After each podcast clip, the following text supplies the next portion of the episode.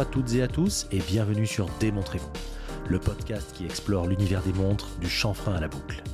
Je suis Edouard, entrepreneur, passionné par les montres depuis plus de 30 ans et avec ce podcast je donne vie à un rêve, celui de rendre l'horlogerie accessible et passionnante, quel que soit votre niveau de connaissance sur le sujet. Démontrez-vous le podcast, c'est chaque vendredi à 9h.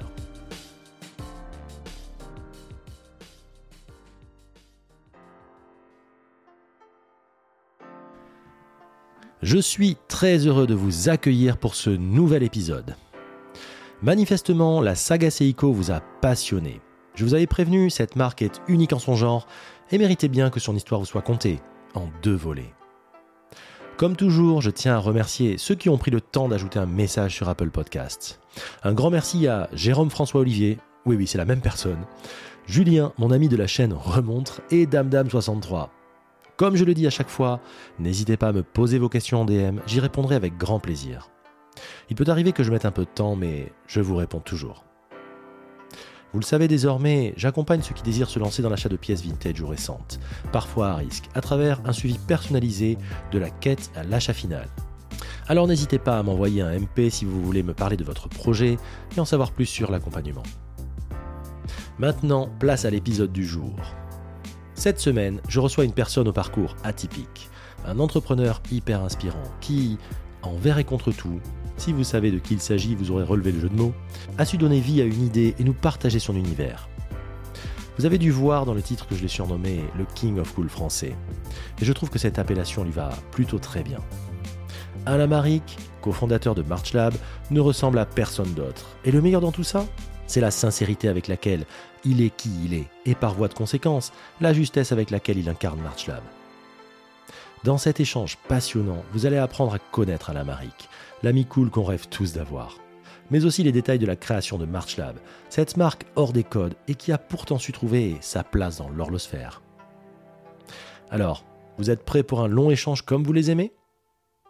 On vous a gardé une place, là, juste à côté. Asseyez-vous et profitez. Je vous souhaite une très bonne écoute. Allez, au fait, pour ceux que ça intéresse, tendez l'oreille en fin d'épisode. Allez, allez, allez. Allez, allez, on y va Attention, c'est chaud, attention, ça va chauffer. Attention.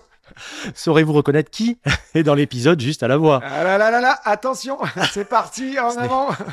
Ce n'est pas un forain. Non, pas du tout. c'est- J'aurais bien des métaphores en fait. C'est vrai? Ouais, c'est vrai. Bah moi, je, je me vois bien battleur, tu vois, sur la sur le marché et tout ça. Je voyais ça, j'adorais. En même temps. J'ai quand même eu des clubs de voile, j'étais sur la plage, tu Ouais, sais, sur la ouais, plage, t'es un peu ouais. le, le kéké de la plage, quoi. T'es un peu le mec clair. qui fait ouais, Non, c'est non, on va en parler de tout ça. On va en parler tout ça. En tout cas, euh, allez, je, vais, je, je, je stoppe le suspense. Euh, bonjour Alain Maric. Bonjour Edouard, ça va, tu vas bien? On dit bonjour alors qu'on s'est vu depuis deux heures déjà, mais Exactement. c'est la magie, euh, la magie du podcast. Euh, je suis vraiment très, très, très heureux de t'avoir déjà sur l'émission. Euh, comme je t'expliquais en off quand on a, on a déjeuné ensemble un petit peu avant. Alors déjà les amis, on va vous dresser le portrait et le tableau pour que vous sachiez. On était, euh, il fait un temps magnifique. Ouais. On est juste avant le week-end. On est à Biarritz. Ouais. Euh, On l'a choisi. On l'a choisi. On On, a- choisit, on choisit de toute façon. On a dit balle au centre, on se retrouve à Biarritz. enfin, presque au centre. je vais proposer, euh, tu veux faire Biarritz ou, ou Paris, c'était vite vu quoi. Ouais. Euh, T'as pas dit non, hein. t'as été rapide. Non, non, j'étais rapide. Ouais, pour moi, c'est rapide. Je suis Midland, donc ça va vite. Donc, euh, avec Alain Maric, cofondateur, on peut dire cofondateur, hein, de Ouais, de, de MarchLab. hein, cofondateur, c'est comme ça que tu, Tout à fait. que tu vois ça. euh, de la marque, donc MarchLab. Euh, C'était, euh, et comme je t'expliquais, je m'étais fait une liste quand j'ai commencé le podcast Ouais. des personnes que je voulais avoir dans l'émission. Et c'était important pour moi. Et tu faisais clairement, mais vraiment, partie de la liste des personnes.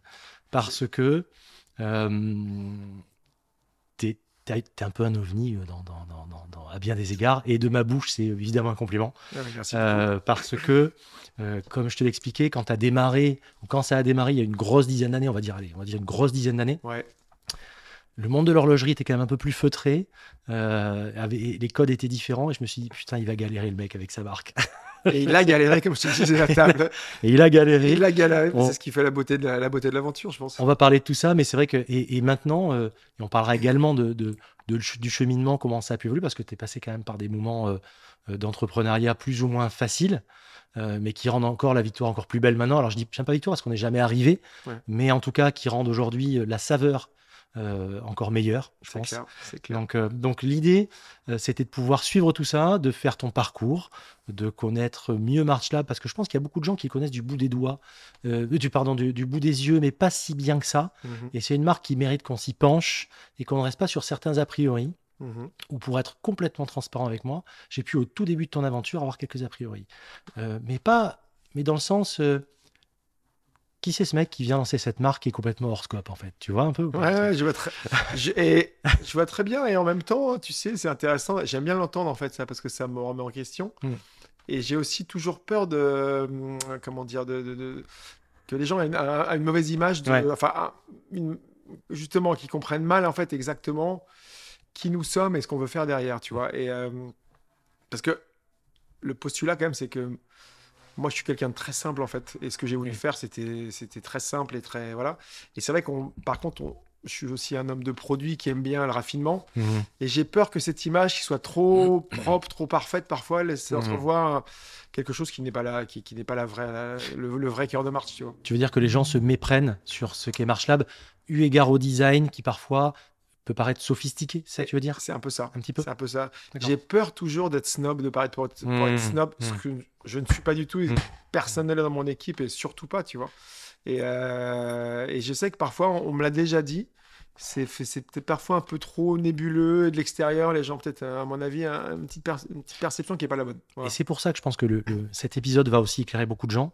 Euh, ouvrez vos chakras parce que euh, voilà, plus on découvre sur toi, comme j'expliquerai, comme j'expliquais justement euh, euh, avec euh, Gabriel et Jérôme de, de chez Serica, Ah ouais. c'est un petit peu pour eux, c'est un petit peu la même chose. C'est quand on a ta montre entre les mains, on a un petit peu euh, euh, Alain finalement une représentation en montre Ouais. quelque part de ce que tu es par la couleur, par le design, par plein de choses. Et on, on va évoquer tout ça. Mais je pense que voilà, euh, faites tomber les a priori et surtout, même si je pense qu'il y en a vraiment de moins en moins qui peuvent en avoir sur la marque. euh, et en plus, tu as passé des, étapes intéressantes et on va en parler euh, bientôt. Mais vraiment, vous allez apprendre à ça et, il faut avoir les modèles en main pour comprendre un petit peu, euh, je pense, le texturé des cadrans, etc. On va parler de tout ça. Avant de commencer, puisqu'on est un petit peu parti sur le côté, mais avant de commencer, est-ce que tu peux te présenter, s'il te plaît, Alain? Donc, je m'appelle Alain, Maric, et voilà. Donc, j'ai. C'est me présenter. euh, J'habite à Biarritz, enfin à Bidart, depuis très longtemps, depuis 25 ans. Euh, Déjà, tu nous vends du rêve. déjà, je vois un peu de rêve, un petit peu. Bidart, c'est juste à côté de à- Biarritz, pour ceux qui ne savent pas. Moi, je suis breton euh, d'origine, j'ai grandi en Bretagne. euh, voilà, j'ai démarré Un bon point. un bon point. J'ai fait une grande école, comme je dis toujours, c'est école de voile. C'est-à-dire que j'ai pas fait Une école grande. une école grande, voilà, avec beaucoup de bateaux. Voilà, à l'île grande? Non, t'étais pas, t'étais pas. Euh, Non, j'étais- dans le Morbihan, toi. C'est un Morbihan quand j'ai démarré. J'ai appris la voile en Morbihan, mais après Ouais. j'ai j'ai migré vers la Baule, qui était un endroit où la voile était vraiment euh, un business là-bas. Mmh, mmh. Parce que la baie de la Baule, en fait, est orientée sud-ouest. On peut naviguer C'est trop bien. c'est safe, il y a du vent, c'est très. Voilà. Et c'est pour ça qu'il y a un business là-bas qui est énorme. Puis il y a les grands noms de la voile qui, qui sont nés là-bas, tu vois, les frères Perron, euh, les frères Pajot, Fred Beauchesne, enfin voilà. Donc Mmh, euh, moi j'ai tous les- grandi là-bas, grands. tous les grands. Donc j'ai démarré ma carrière en fait sur la plage, des pieds dans le sable, parce que j'étais un sportif en fait né. J'adore. C'est pour les filles, en fait. C'était un peu pour les filles, mais pas que. Mais j'étais un sportif né et j'adorais le sport. Mais je savais pas comment. euh, Alors j'adorais le sport, mais j'avais un côté, je pense, business en moi. Enfin, j'avais un côté entrepreneur en moi. Et je savais pas comment marier les deux en fait. Donc euh, j'étais un peu perdu et j'ai démarré sur la plage comme ça. Et c'est en démarrant sur la plage qu'en fait que j'ai compris que j'avais un petit côté entrepreneur parce que trois ans après avoir démarré, on s'est dit avec un de mes potes, allez viens, on monte un club tous les deux. Donc on a monté un club. On Ah, avait, trop bien. on avait, on avait 23 ans, 22 ans. On était assez jeunes, tu vois. Mmh, mmh. Enfin, voilà. Et on a monté un club et une affaire. C'était mon meilleur ami et on s'est, on s'est frité comme tous les business qu'on montait avec les meilleurs Comme amis. tous les associés, amis qui deviennent associés. Exactement. Ouais, souvent, en tout cas. Voilà. Donc, euh, mais là, on est toujours amis, mais bon, il y a eu des périodes un peu, voilà. Ouais. Et après, en fait, euh, on s'est séparés au bout d'un an et moi, j'ai remonté un business tout seul. Donc, c'est là où vraiment j'ai découvert que ah ben, j'aimais ça, quoi. Tu vois, j'aimais monter des affaires. Donc, tu as remonté la même chose? J'ai remonté un autre club de voile, une autre école de voile tout seul, d'un autre côté de la plage. Et après, en fait, on se tirait la bourre avec mon pote, on a créé D'accord. notre école de voile. Ah, Donc, d'accord. ouais, Donc, il a gardé le club de départ et toi, tu as mis un truc à côté? Alors, moi, j'ai gardé le club de départ. Oui. Lui, c'est est parti, on en a monté un autre. D'accord. Moi, j'en ai monté un autre. Donc, c'était passionnant. Ah ouais, vous cool. tirez la bourre l'un à côté de l'autre et vous vous fréquentiez plus à l'époque alors? Non, on se fréquentait plus trop. hein. Vous voyez du bout de la plage. Quoi. Exactement. mais bon, c'était cool, mais c'était des- bons moments. Et là, j'ai rencontré les gens de Quicksilver qui sont venus un jour me faire du bateau chez moi. Et j'ai sympathisé avec eux. La grande euh, époque de Quicksilver. Enfin, ça a commencé, en tout cas, l'aura de Quicksilver était déjà présente. ça a commencé à être très fort. J'avoue qu'à l'époque, euh, Quicksilver, c'était un peu, si tu veux, euh, c'était Ferrari. euh, C'était le Ouais. système de la voiture, c'était Ferrari. Ouais. C'était quelle année ça? C'était 95, 96. Ah, Les années au top. C'est incroyable. Et donc, euh, j'apprends qu'ils montent un magasin à Nantes et ils me disent bah tiens, on cherche quelqu'un.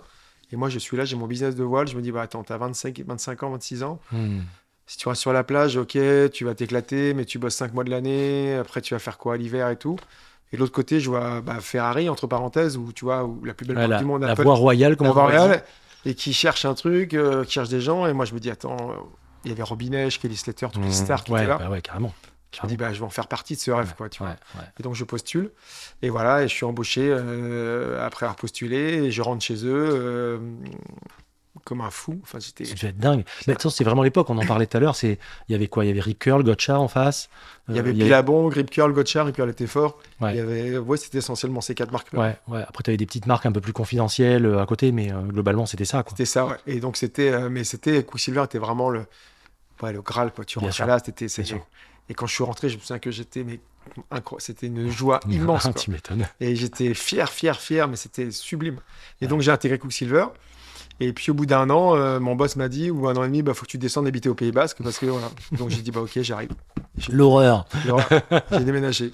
Voilà. Ah ouais, trop bien. Donc tu déménages ici, Bidart. Donc c'est ce que tu. Bidart, Ouais. Donc là, enfin, sûrement pas au même endroit, mais en tout cas, euh, c'est marrant maintenant, c'est là où tu vis finalement. exactement. Tu as élu domicile. Exactement. Donc j'habite là et je suis resté habité ici. Donc j'ai travaillé 12 ans pour Quicksilver. Ouais. Pardon. Donc 12 ans pied au plancher avec une marque qui était en croissance. Qu'est-ce que tu faisais exactement pour Quicksilver Alors pour Quicksilver, je suis rentré, je m'occupais d'un magasin. Hmm. Et après, euh, À Biarritz à Nantes au départ. Ah oui, à Nantes au départ, mais après, quand après, t'es descendu, je veux dire. Quand je suis arrivé, après, j'étais commercial. J'ai vendu les combinaisons de, pour surfer, tu sais, les combinaisons Ouais, ouais. Et là, mon boss, euh, il s'est dit, tiens, bah lui, il est, il est- il est pas si bel Il est que pas ça. trop mauvais, on va faire quelque mauvais. chose. On va faire, on va faire aussi, on va le mettre sur le produit parce qu'il est aussi bon sur le produit. Donc je faisais commercial et en même temps, je développais les produits. Hmm. Ah, il t'a mis un peu transverse. Il a vu que t'avais, euh, t'étais un peu câblé. Il s'est dit, on va. Exactement. Donc il m'a dit, bah tiens, tu vas représenter l'Europe pour les combinaisons Mhm. et tu vas aller batailler auprès des Américains, des Australiens pour. euh, Il t'a mis au charbon, quoi. Exactement. Et donc là, je suis parti à Taïwan, je suis parti en Australie, je suis parti aux États-Unis. J'ai commencé en fait à être le L'ambassadeur. l'ambassadeur de Quicksilver Europe pour les combinaisons. Donc expérience, expérience Incroyable. incroyable. Avec des premières réunions avec des Américains où j'arrivais pas à placer deux mots parce que j'avais la tête qui, qui Tu parlais, en- chauffait. tu parlais anglais ou? Je parlais bien anglais, mais des réunions, collège, quoi des réunions produits de 5 heures ou 6 heures avec, euh, avec des Australos et des Américains, laisse tomber. Oui, c'est pas l'anglais des bouquins, quoi. Ouais, c'est ça. non, puis en fait, tu t'aperçois que à partir d'un moment où tu dois défendre une idée, Ouais, c'est difficile. Et c'est peut-être, un- je sais pas, une idée qui, qui, qui tend à l'esthétisme, qui tend, je sais pas, tu vois, un- une- je sais pas, une, finalité commerciale. C'est compliqué quand t'as pas l'argumentaire, quand t'as pas les mots. Quand t'as pas les mots qui viennent Donc, tout seuls. euh, tu vois, t'es obligé d'avoir euh, beaucoup plus de vocabulaire. Et donc c'était pas évident, mais à, à- C'est petit à petit, C'est hyper frustrant en plus. hyper Parce frustrant. que tu sais que tu peux sortir un bon truc, si c'était en français dans ta langue natale, mais que c'est compliqué de sortir les bons mots, d'être impactant, alors que tu sais ce que tu veux dire, tu sais que ça pourrait être bien. Exactement. Donc petit à petit, j'ai appris, j'ai fait mes, tu vois, j'ai fait mes classes et tout, sous la, la- la bienveillance de mon boss et tout. Et puis après, j'ai petit à petit, voilà, j'ai grandi. Après, on a intégré une division qui était la division lunettes qu'on a créée euh, ex Hmm. de zéro. Et donc là, feuille blanche, qu'est-ce qu'on fait? On fait des lunettes. Alors on les fait comme ça. Qu'est-ce comment on fait des lunettes? On va en Italie. Les Quicksilver, c'est pas du net avant ça? Non. D'accord. On va en Italie. On fait ci, on achète des verres chez Bensol ou chez Hmm. chez euh, Essilor, on fait ci, on fait ça, tu vois. Et donc on démarre une gamme de lunettes. Je vais les vendre dans les premiers magasins moi-même. Ça marche dans les surf shops, ça commence à marcher dans les surf shops, dans les sports. Puis un jour, on dit, bah tiens, on va faire des lunettes optiques. Et on fait des lunettes optiques. Bon, comment on fait des lunettes optiques? Bah, C'est pareil. Qui les fait? Comment? Voilà, tu vois. Et puis, on va les vendre chez les opticiens. Donc, j'y vais avec ma valise chez l'opticien de Biarritz ici à côté. Je dis, bah, on fait des optiques. Ah bon, bah, j'en veux, tout ça. Hyper bien, hyper bien. Et puis, ils nous disent, ah, bah, c'est super et tout. Par contre, est-ce que vous allez au stand de la lunette? On dit, bah, c'est quoi le stand de la lunette? Ah, bah, c'est le Silmo chaque année. Bon, bah, ok, on va y aller. Et donc, on démarre l'aventure lunettes. Et là, ça grandit, ça grandit, ça grandit. Et on fait une division qui cartonne et qui, qui, qui explose et tout. Incroyable. Donc là, ça, on allait à Paris tout le temps, et voilà. Et un jour, ils me disent, euh, bah, il y avait un- un- une division montre qui avait été créée trois ans, trois ans, enfin, quelques années après que j'arrive, mais qui était gérée par quelqu'un qui était de la montre, Hmm. qui s'appelait Laurent Desmarais, qui est un, qui est un, qui est un monsieur, qui est un copain, qui est, qui est, su- qui est- qui est un super, super mec et tout de la montre, et qui a fait plein de choses dans la montre. Et lui, il est parti, et ils m'ont dit, bah tiens, comme Laurent part, tu prends sa place. Donc je dis, ok, je connaissais rien à la montre. Ouais. Moi, j'avais des montres Seiko quand même de mes. Tu as démarré par des. Seiko, ouais, Ouais. on en parlera, mais tu avais démarré par ça, ouais. Exactement. Après, j'étais pas un fin connaisseur, pour être très Hmm. honnête. Et je le dis toujours parce que je suis très honnête. Mais euh, je me dis, tiens, bah, ça m'intéresse. Et donc, j'ai commencé à potasser la montre. Hmm. Alors, la montre de sport surtout, tu vois, parce que Quicksilver, c'était très surf, surf, sport et tout ça. Donc, on s'est mis à, à faire ça. Donc, moi, j'ai appris la montre, j'ai appris à les, dessi- à les dessiner avec des dessinateurs qui bossaient avec moi, des designers. Et puis après, à les, les prototyper, les faire pro- produire. J'ai passé mon temps dans les usines, tu vois. Il te laissait vachement la main quand même parce que on peut imaginer, alors vu de l'extérieur, on peut se dire Quicksilver dans les années 95-2000, c'était déjà quand même la grosse machine. euh, quand t'es commercial, t'es c'est siloté quoi. T'es commercial ou t'es au dev ou t'es au machin, etc. Toi, t'étais quand même vachement transverse dans ce que tu faisais. C'est fou quoi. Soit il t'aimait, il avait vu le potentiel et il t'avait, il avait essayé sur certains trucs et ça fonctionnait pour les lunettes notamment. Mais c'était, c'était la pratique de Quicksilver ou c'était vraiment parce que c'était toi? Non, alors c'était la pratique de l'époque, je pense, c'est que la boîte explosait littéralement. Donc Donc en fait, il y avait des jobs. multicasquette, tout le monde était multicasquette. Bah, il y avait des jobs qui se créaient tous les mois, en fait, tu Mhm. vois. Donc c'était, bah, qui fait quoi? Bah, tiens, lui, il est Ah, bon là, je le mets là, je le mets là. Je- Après, il mettait pas n'importe qui non bien sûr, bien sûr. Mais tu vois, il, il- voilà, il y a un moment, il y avait des places à prendre et Oui, c'était exponentiel à celui qui était bien fou. positionné, qui à un moment était malin, il- normalement, il est là au bon endroit, tu vois. Hmm. Moi, il se trouvait que je parlais quand même assez bien anglais, tu vois. C'est pour ça qu'il m'avait dit, bah, toi, tu peux défendre les, les- les- les couleurs de l'Europe. Puis après, il voyait que j'étais bon en produit, donc il m'a dit, tiens, bah, toi, tu vas faire ça. Et donc, petit à petit, quand même, tu vois, on, on participait à plein de trucs. Et c'est ce qui était incroyable. C'est qu'on faisait plein de jobs différents. Et puis en plus, tu étais quand même un bon ambassadeur. Je veux dire, c'est de l'image aussi. Euh, tu, tu tu fais quoi? T'avais avais 30, 35 ans, Ouais. plutôt beau gosse, tu Ouais. parlais anglais. Avais, tu, on te disait euh, va à tel endroit dans le monde, tu disais oui, globalement. Euh, Ouais, puis surtout, j'étais un. Moi, j'étais aussi un, un passionné de voile. En plus, Alors- c'est ça, je veux dire, t'avais vraiment le. J'étais.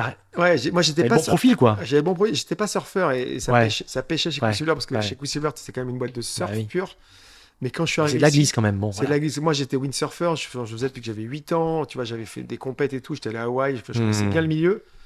Et quand je suis arrivé ici, j'avais déjà, tu vois, un bagage qui faisait quoi? J'étais, je faisais partie, en fait, euh, euh, comment dire, je, je représentais très bien la marque, c'est vrai. Et donc c'est pour ça que je pouvais aller C'est défendre. hyper important. C'est hyper important. Surtout quand tu vas dans un pays où tu es, le seul garant de. Enfin, il n'y a, que toi, en fait, qui est l'image de la marque. Exactement. Finalement. Exactement. Et c'est d'ailleurs sûrement pour ça que tu réussis l'exercice divinement bien avec Marshall, finalement.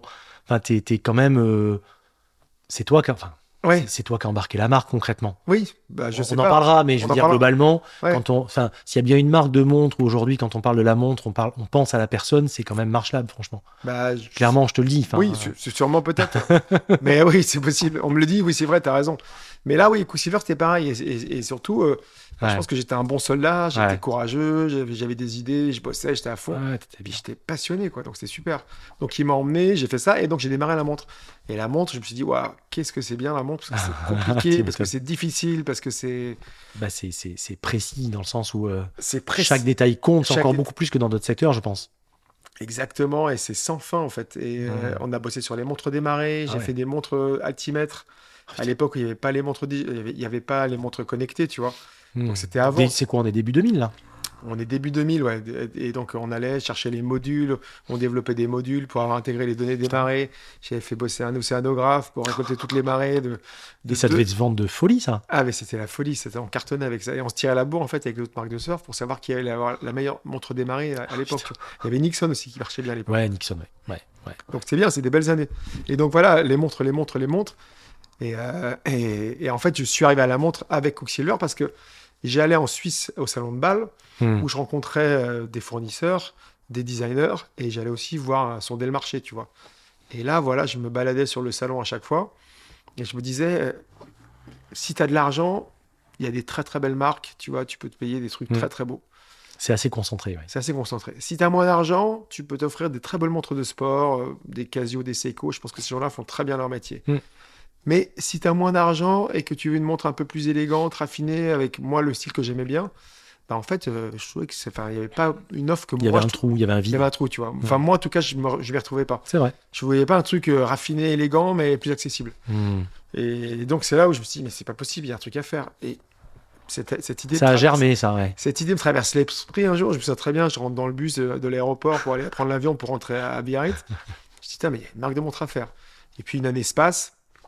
Puis je retourne l'année Ah d'après. oui, donc tu, tu reposes, tu reviens, t'es dans ton dans, dans le Quicksilver, t'y toujours, penses, dans ton truc. pense. Mais c'est dans ta tête, C'est dans la tête. tu sais que tu vas le faire ou, tu, c'est Je- juste une idée comme je ça sais pas, c'est une idée comme ça. Je me dis, tiens, T'as euh, envie, quoi. j'ai envie.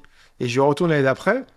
en me disant, bah tiens, le, tu vois, le, les- le- monde évolue, le, le- les goûts évoluent. Je me dis, tiens, normalement, le marché devrait un peu Ouais. évoluer vers ce que moi je vois, en fait, tu vois. Et je retourne l'année d'après et je me dis, bah non, mais ça a toujours pas évolué, en fait. C'est toujours pareil. C'est quoi, mi, Y a rien. mi 2000 Ouais, c'est ça. Il n'y a rien, il y a, il y a toujours, c'est toujours brillant, c'est gros, c'est pas beau, tu vois. Et puis tu avais soit du très sport, soit du très chic. Tu n'avais pas trop de, de casual. Enfin, Non. entre deux, finalement, euh, existait assez moyennement. À cette Exactement. époque-là, on n'exhumait pas les anciens modèles, donc on était sur des modèles assez marqués de leur époque, finalement. Voilà. Alors que toi, c'était quand même sur des, quand même sur des codes euh, 70s, mais qui à l'époque, il n'y avait pas full là, dans ton Il secteur. n'y avait personne.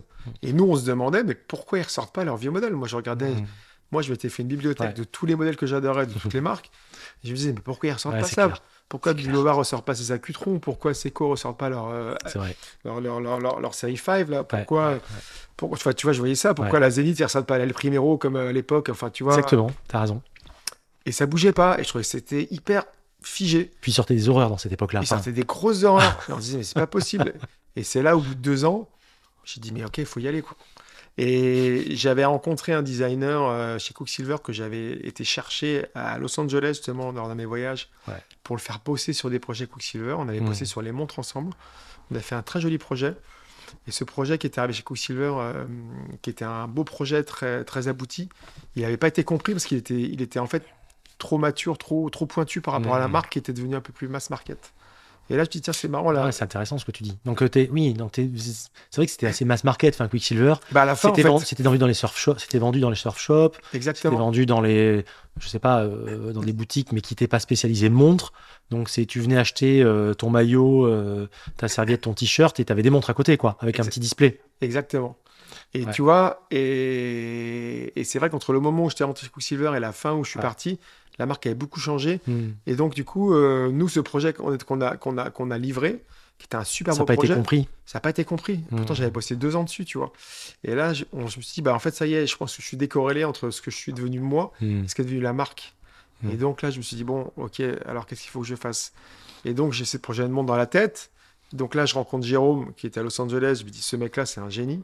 J'ai jamais vu un- quelqu'un de Aussi tout ce que câblé. j'ai vu aussi câblé de dessiner des choses aussi belles. Et j'ai un autre ami associé, enfin, qui est mon associé, donc un autre ami, Joseph, qui me dit, bah Alain, si tu veux, moi, je peux t'aider à monter la marque. Aujourd'hui, moi, je veux vendre ma boîte et tout. Et si tu veux, je peux te financer. Et Trop là, bien. Ouais, t'avais tout, quoi. Et là, je me dis, bon, écoute, t'as T'as le vendeur, entre guillemets, t'as le vendeur, t'as le vendeur, t'as le designer, t'as l'argent. et t'as- et t'as l'oseille. Donc je dis, si t'y vas pas, t'as pas de couilles, donc t'y vas, quoi. J'ai dit, ok, banco, j'y vais. T'as le vendeur entrepreneur surtout, parce que effectivement, toi Voilà, qui as vu, Ouais, c'est moi ça. ça. moi, ça me fait tilt, j'ai tous les warnings, et enfin tous les, tous les feux verts et le boulevard quand tu me dis ça. Mais t'as plein de gens où effectivement, ça sera pas la même. Mais moi, ça me. Mais tu me- dis, voilà, sachant que comme on en parlait à Talons Ouais, ensemble. J'étais, entre guillemets, en business class chez Quicksilver parce que j'avais le respect de tout le monde. Hmm. J'avais un super job. Mon boss m'adorait. euh, J'étais hyper bien payé. Et voilà, quand j'ai dit à ma femme, tu sais quoi, je crois que mon heure est, mon heure est arrivée, je dois partir. Elle m'a regardé de De travers. quoi Elle m'a tu dit, me parles, tu fais ta crise de la quarantaine. ouais, c'est ça. Tu vois, elle était là, n'importe quoi.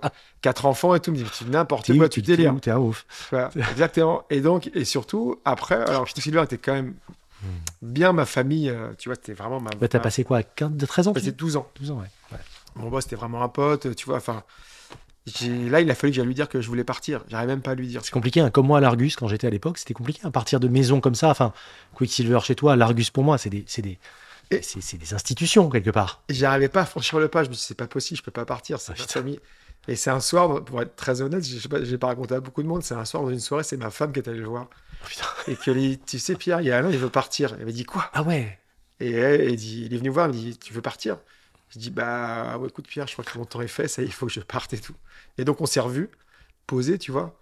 Et il m'a dit, bon, écoute, prends quelques jours de vacances, réfléchis bien, Dors là-dessus et reviens. dors là-dessus, parce qu'il me dit, tu veux faire quoi? Je dis, je veux monter de.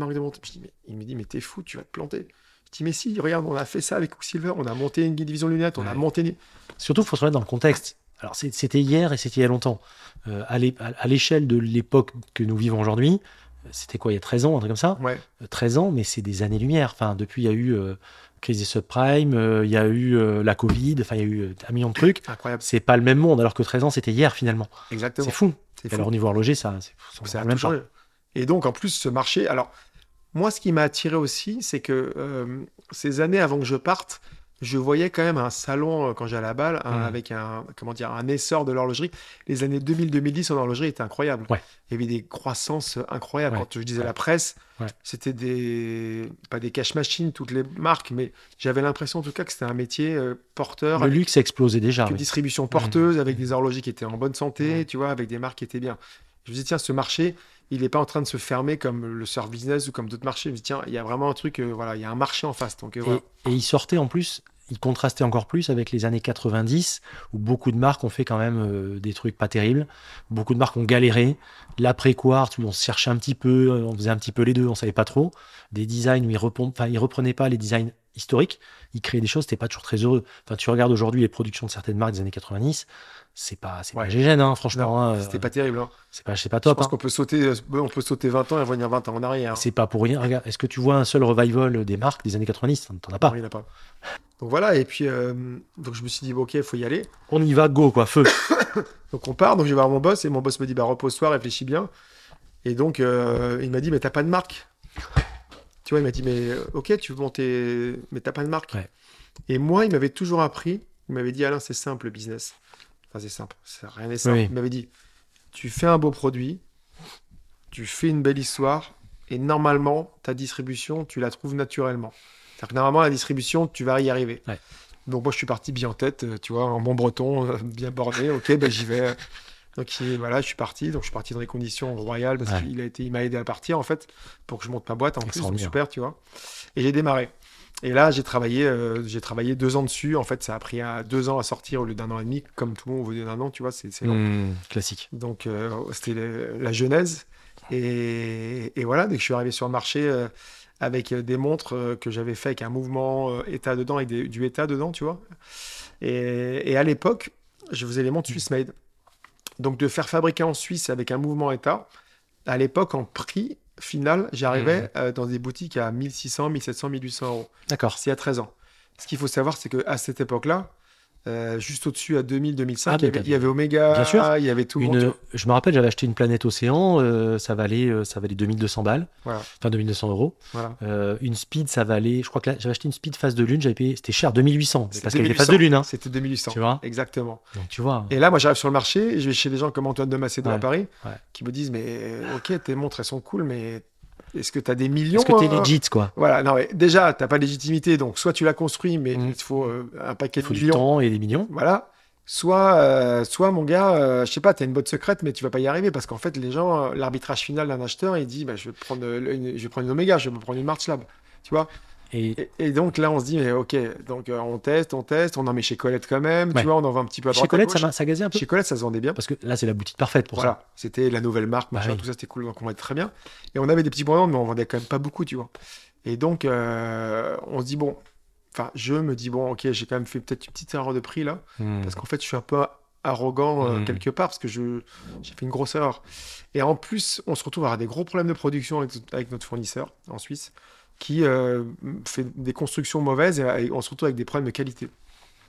Ah, mais c'est emmerdant au départ comme ça. Et là, on se dit, Si oh là un là, petit un moment il faut pas merder, c'est encore plus au début, quoi. prix trop cher, problème de Ah ouais, qualité. ouais, là, Et on se dit au bout de deux ans, ok, en fait, euh, on va pas y arriver en fait ça t'a fait mal, ça, non? Je, Ouais. parle pour la marque. pour la marque. Ça a dû être euh, terrible, ça. C'était terrible et on a dit, bah en fait, on a essayé de résoudre les problèmes, on en a résolu quelques-uns, mais pas tous.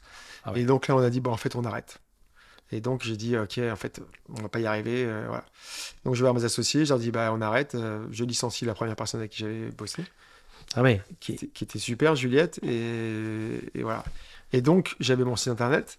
Et là, j'ai dit, bon, ok, je, je brade de ce que j'ai en stock. Ouais. Je, me- je fais ça à moins 50.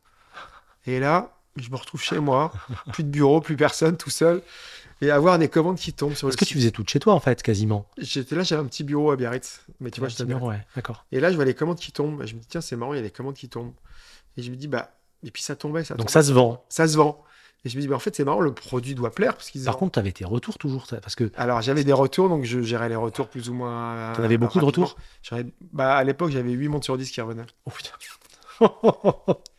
À l'époque, mon, mon boss de Quicksilver, Pierre, il avait un bon mot. Il me disait, il me disait quand on a un produit défectueux, c'est un boomerang. Tu, sais, tu vends revient dans la gueule. Tu vends la montre, tu vas la dans la gueule. C'était l'horreur. C'était l'horreur. Je vendais des montres à mes 8 potes. sur 10. Je vendais des montres à mes bouffais la potes. grenouille, tu, tu, Ouais. tu- C'est un enfer. C'est affreux.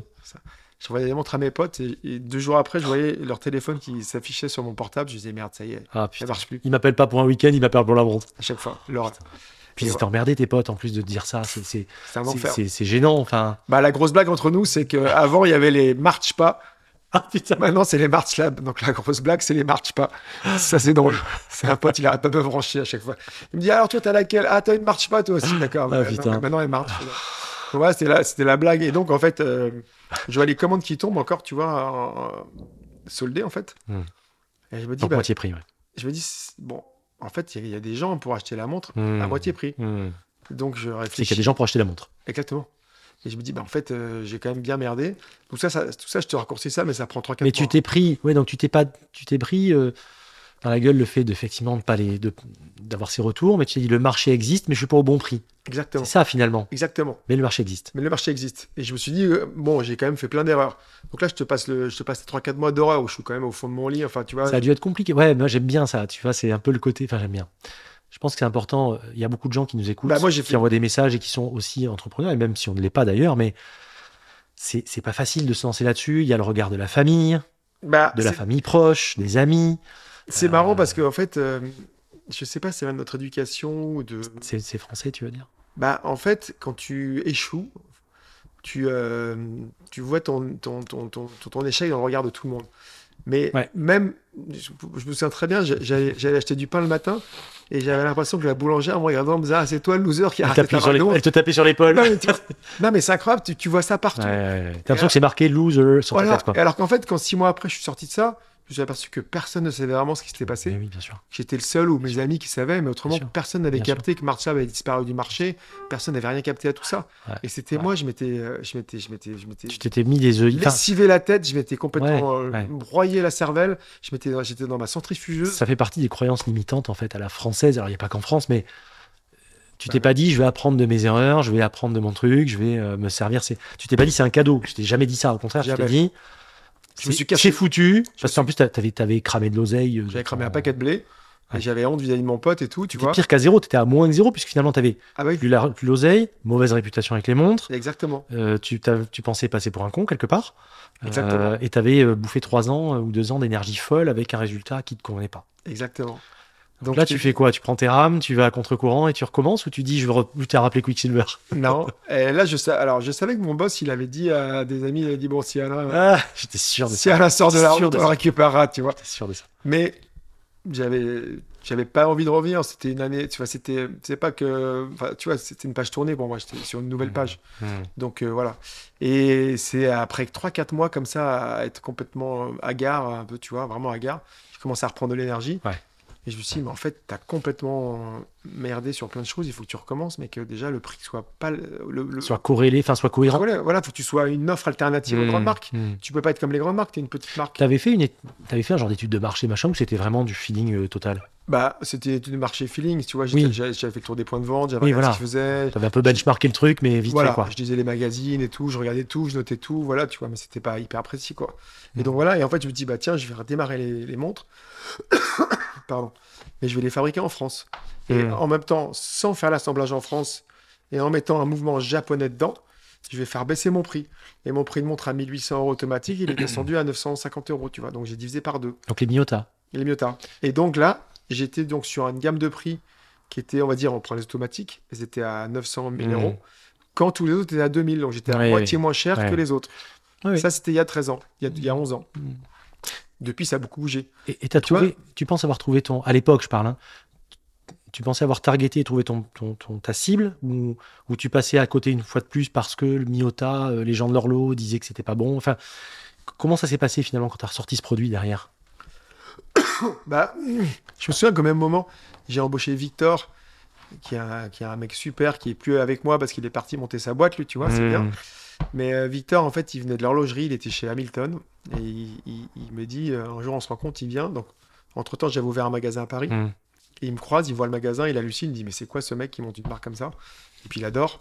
Et on discute, on, on s'adore tous les deux et tout. Mm. Et il veut venir bosser avec moi. Et euh, il vient bosser avec moi. Et il quitte, il quitte le groupe Swatch pour venir chez March Lab, tu vois. Donc il quitte le plus gros du, de l'horlogerie pour venir Ah chez le plus petit de l'horlogerie. Ouais. Et je lui me dis, ah, le jour où il me dit qu'il vient, je me dis, ok, donc ça veut dire qu'il y a un truc qui se passe. Ouais. Et il me dit, écoute, je viens, il y a juste un truc que je sais pas, c'est est-ce que les mouvements japonais, ça va se vendre chez les horlogers? Tu vois, C'est un peu ma question en fait. voilà.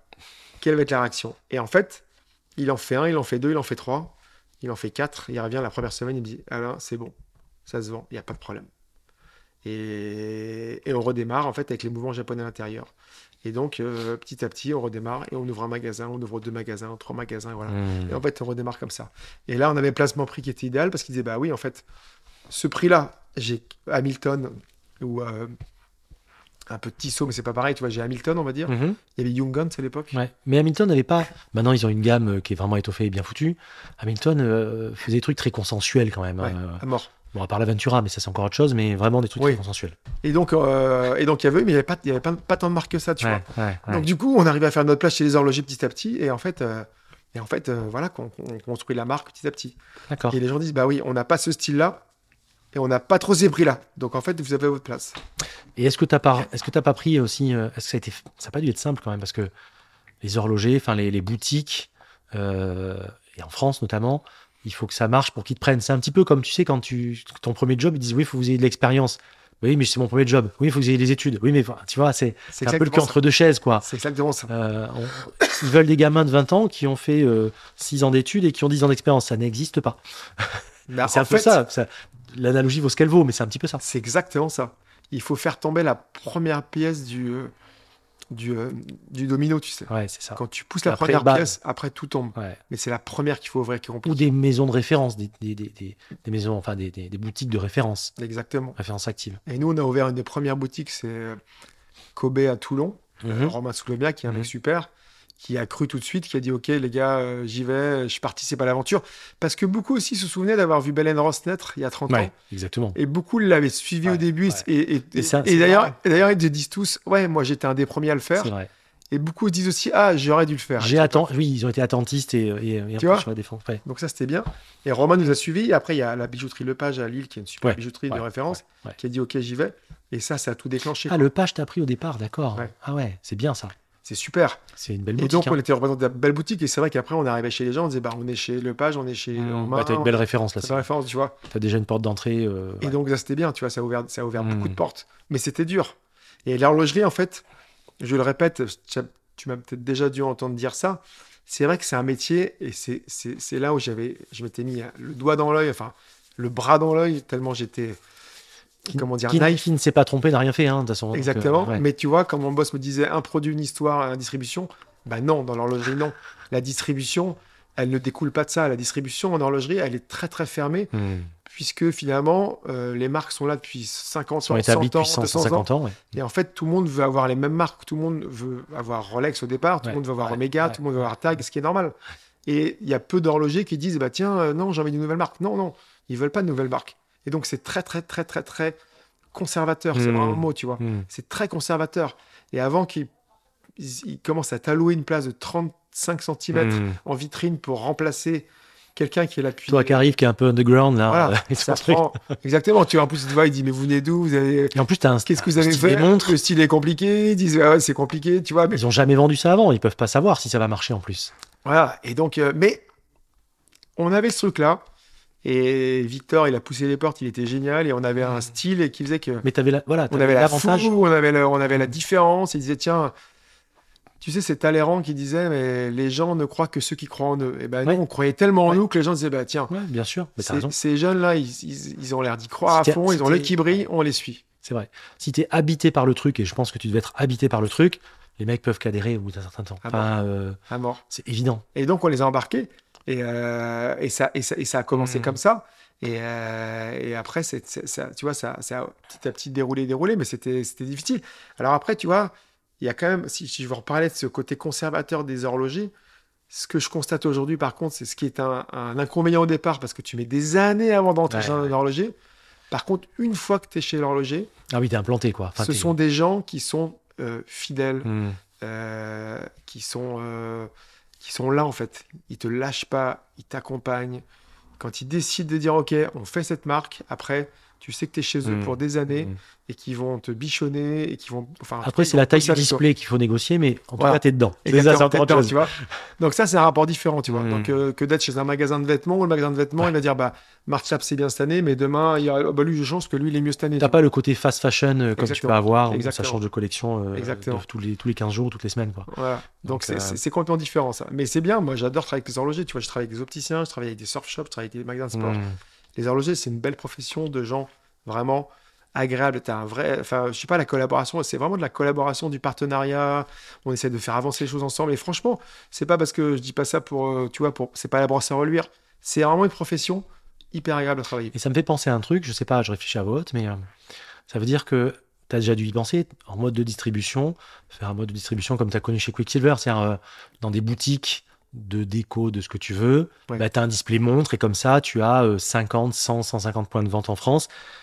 C'est pas les points de vente idéaux, c'est pas là où tu voudrais être au maximum, mais tu as une présence et une répétition, puisque là, on sait bien que c'est c'est la, de la présence des répétitions qui font la différence. Tu as, dû penser à ça forcément, non? Oui, alors, le, par contre, le, le fait est, c'est qu'en fait, tous les essais qu'on avait fait avec des points de vente comme ça, Mm. c'était infructueux. C'est-à-dire que ça, ça fonctionnait le pas. prix est trop important Le par rapport parce important. que même si c'est 1000 euros entre guillemets que Ouais. c'est quand même un gap énorme. Exactement, c'est quand même un gap. Quand tu Mm. passes le gap de 300, Ouais. je pense qu'au-dessus de Ouais. 300-500 euros, ça- c'est ce qu'ils ont fait. Ils ont fait des, des montres à quelques centaines. Voilà, et ça, eux, ils les vendaient où, et ça vendait partout. Mais dès que tu passes une barre de prix, oui, à, à l'époque, c'était 300.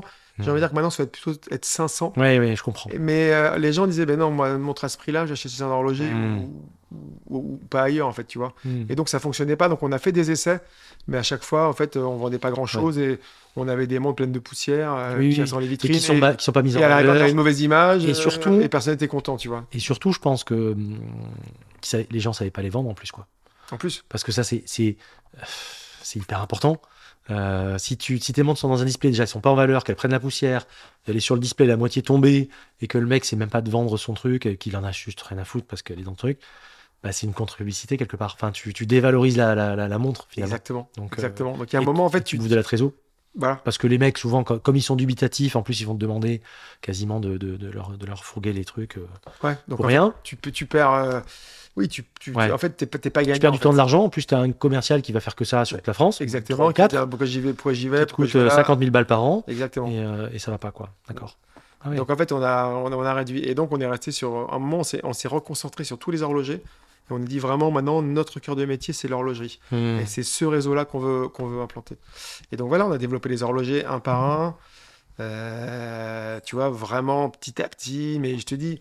Et nous, on s'était fixé une règle. On s'était dit dans chaque ville. En fait, on voyait à, à moyen long terme. On disait, si on veut aller loin, il faut qu'on soit chez les meilleurs tout de suite. Hmm. Donc, faut pas qu'on brade et qu'on soit trop pressé, parce que dans, dans une ville, il y, a, il y a un point de vente A, il y a un B et un C.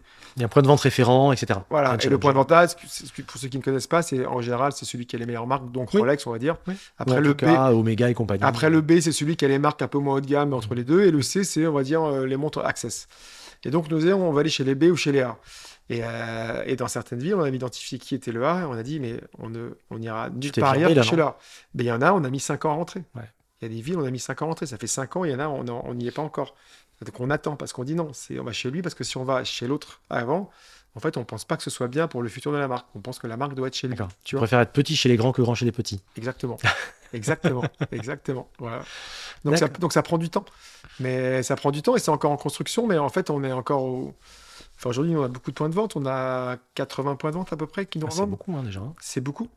Et en fait, le dernier qui est rentré dans l'horlogerie française euh, de cette façon, c'est Ben Ross il y a 30 ans. T'en as un par département quasiment. Quoi. Exactement.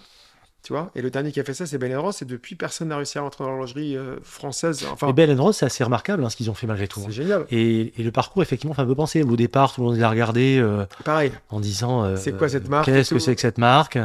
Et puis au final, maintenant, c'est une marque qui est quand même observée. C'est une marque qui, voilà, qui, qui, qui- bah, même le président parle, porte une Bell Rose. C'est clair. Même le président, il porte une marche lab, une Ben Rose, tu vois. Ouais. Mais euh, Carlos euh, et, et comment dire, euh, euh, mince, euh, Bruno, Hmm. bel ami que je connais bien, Ouais. qui est très sympa, avec qui j'ai vachement, qui m'a, qui m'a aidé, qui m'a tuyauté. Je parle avec lui depuis 10 ans, on se voit souvent et tout. Moi, je leur ai dit, vous êtes un exemple pour nous. C'est vrai que nous, moi, à l'époque, je regardais l'horlogerie, je dis, bah, les seules marques cool que je connais, c'est Bell Ross. Hmm. Ross, ça m'a donné envie de faire une marque. Enfin, je pense que moi, j'ai donné envie à des gens de faire des marques, mais en tout cas, moi, Bell Ross m'a donné envie de faire une marque d'horlogerie. Je dis, bah, tiens, eux, ils y sont arrivés. Ouais. Et ils ont fait un truc un peu, un peu outside of the box, comme on dit, euh, Ouais, carrément. qui était là. Ok, c'était pas, c'était pas du cadran Puis blanc. les, les, les, les BR, etc. Enfin, les BR 92. Enfin, quand tu vois les formes de ces montres, quand même, fallait oser à l'époque. hein. Ouais. Tu vois, et c'était bien. Et ça m'a donné envie, ça. Donc, c'était bien. Ouais, Bell Ross, c'était super. D'accord. Donc Niota, euh, début d'implantation. Début euh, d'implantation. Des, des montres autour de 1000 euros. Voilà. Donc là, ça marche très bien. Ça, on est, en- on est, en, on est en quoi? On est en. Là, on est en 2013, 14, 15. D'accord. 13, 14, 15, tu vois. Donc, on, on démarre, donc euh, renouveau. Donc, redémarrage. Redémarrage. Mais qui, a, qui a remis de l'oseille là Alors, qui a remis au Bah, Mon associé, il a remis de Il a l'oseille. remis un peu de- Heureusement qu'il est là. Il y a cru, il m'a dit écoute, c'est quoi? Si tu veux y aller, j'y vais, euh, mais je te suis.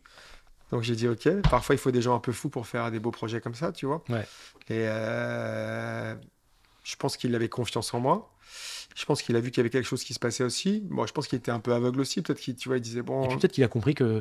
que, Il y a une différence entre une plantade ou un plantage, là, pour le premier coup, parce que tu as fait n'importe quoi, mais toi, tu pas fait n'importe quoi. Il y a eu des petites erreurs de stratégie, mais on voyait bien que qu'il y avait quelque chose, il y avait un marché, ça, ça, ça, il y a quelque chose qui bouillonnait quand même, il se passait quelque chose malgré Ouais. tout. Il fallait juste euh, remettre un petit peu le compas dans la bonne direction, mais finalement, il se passait quelque chose quand même. Exactement. Tu vois? Je pense qu'il avait senti ça. c'est ça, à mon avis. S'il est, un peu euh, entrepreneur ou s'il est un petit peu euh, euh, BA, business angel, ou, enfin, ou, ou en tout cas, s'il voit ces trucs-là, tu sais, enfin, moi, je fais la différence entre, un- enfin, entre quelqu'un qui, qui, qui a juste fait un truc où tu sais que le mec il ira jamais nulle part et un mec qui a pu se tromper parce qu'on s'est tous trompés en tant qu'entrepreneur. C'est évident, quoi. Bah, lui, il me dit toujours, tu sais, il y a, y a- y a beaucoup de- il y a beaucoup d'usines où tu as des beaux produits, mais qui n'ont pas de- clients potentiels en Ouais. face, en fait.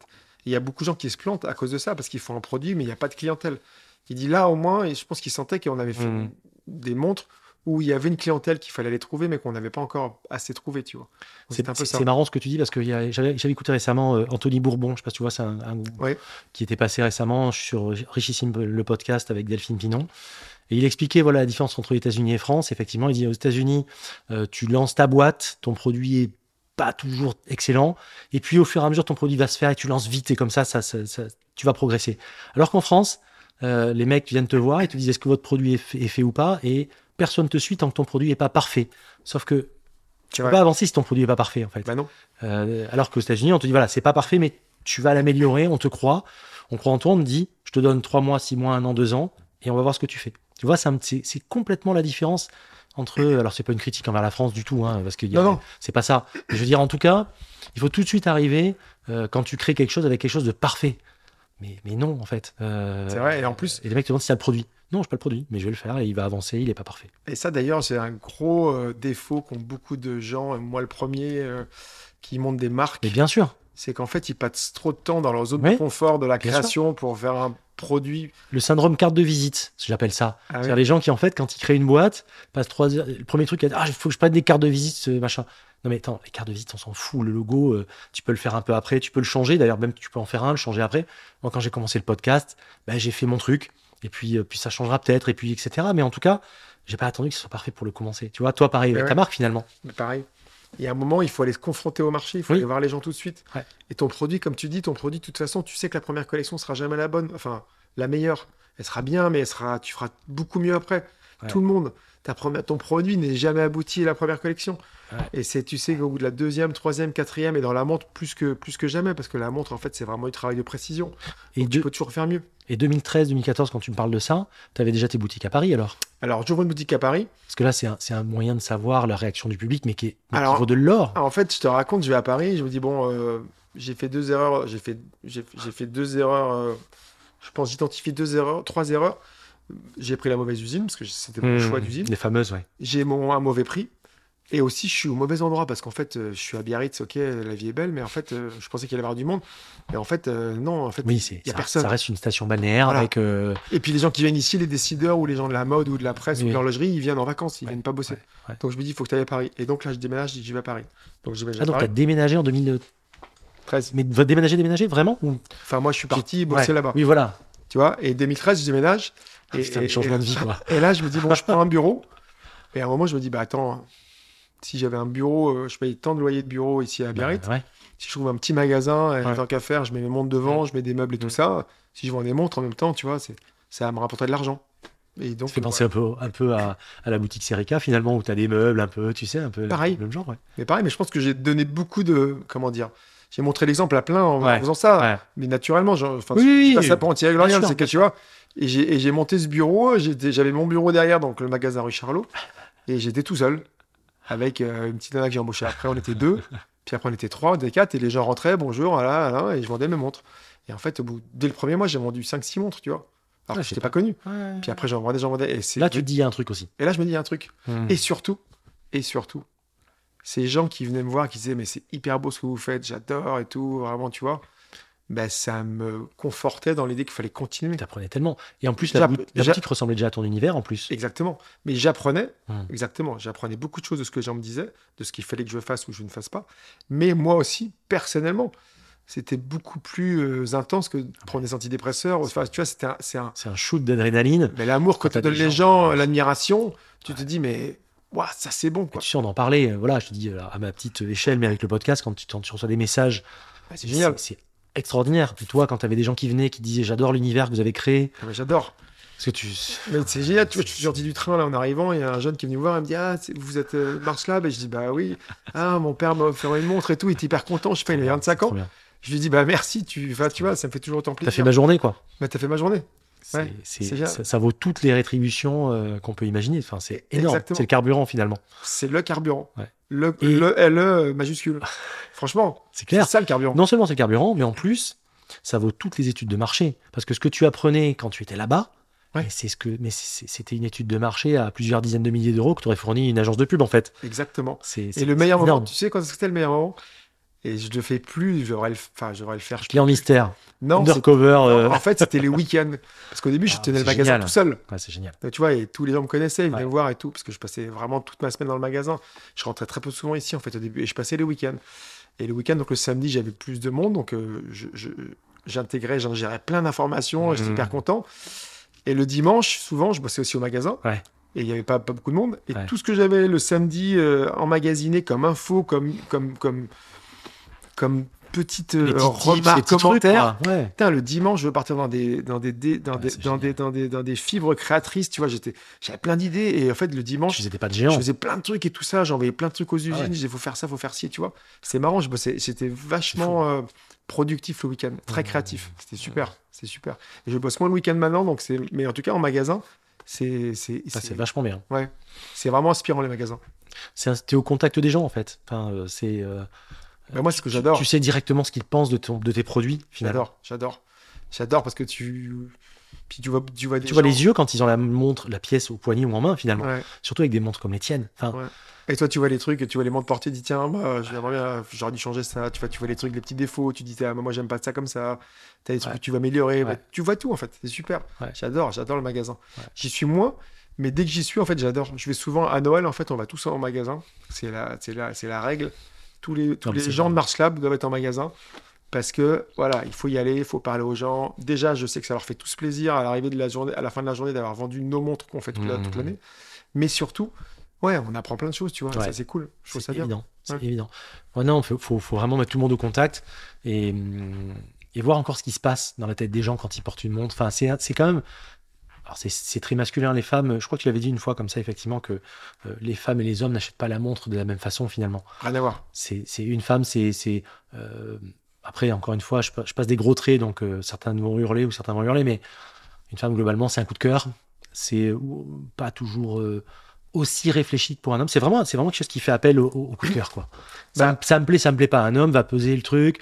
Attends, pour 900 euros, il y a aussi ce modèle-là. Celui-là, il a tel spec et machin. Je pense que. C'est je pas la même chose. Non, mais c'est très important parce qu'en fait, euh, euh, c'est surtout par rapport à l'homme, en fait, que le décalage ça Oui. grandit entre la femme et l'homme. C'est Oui. que sur ce produit-là, la Je montre, parle du, de la montre uniquement. hein. voilà, sur ce produit-là, Ouais. la montre, je pense pas que l'homme ne se pose autant de questions sur quel que soit l'autre produit. Enfin, c'est clair.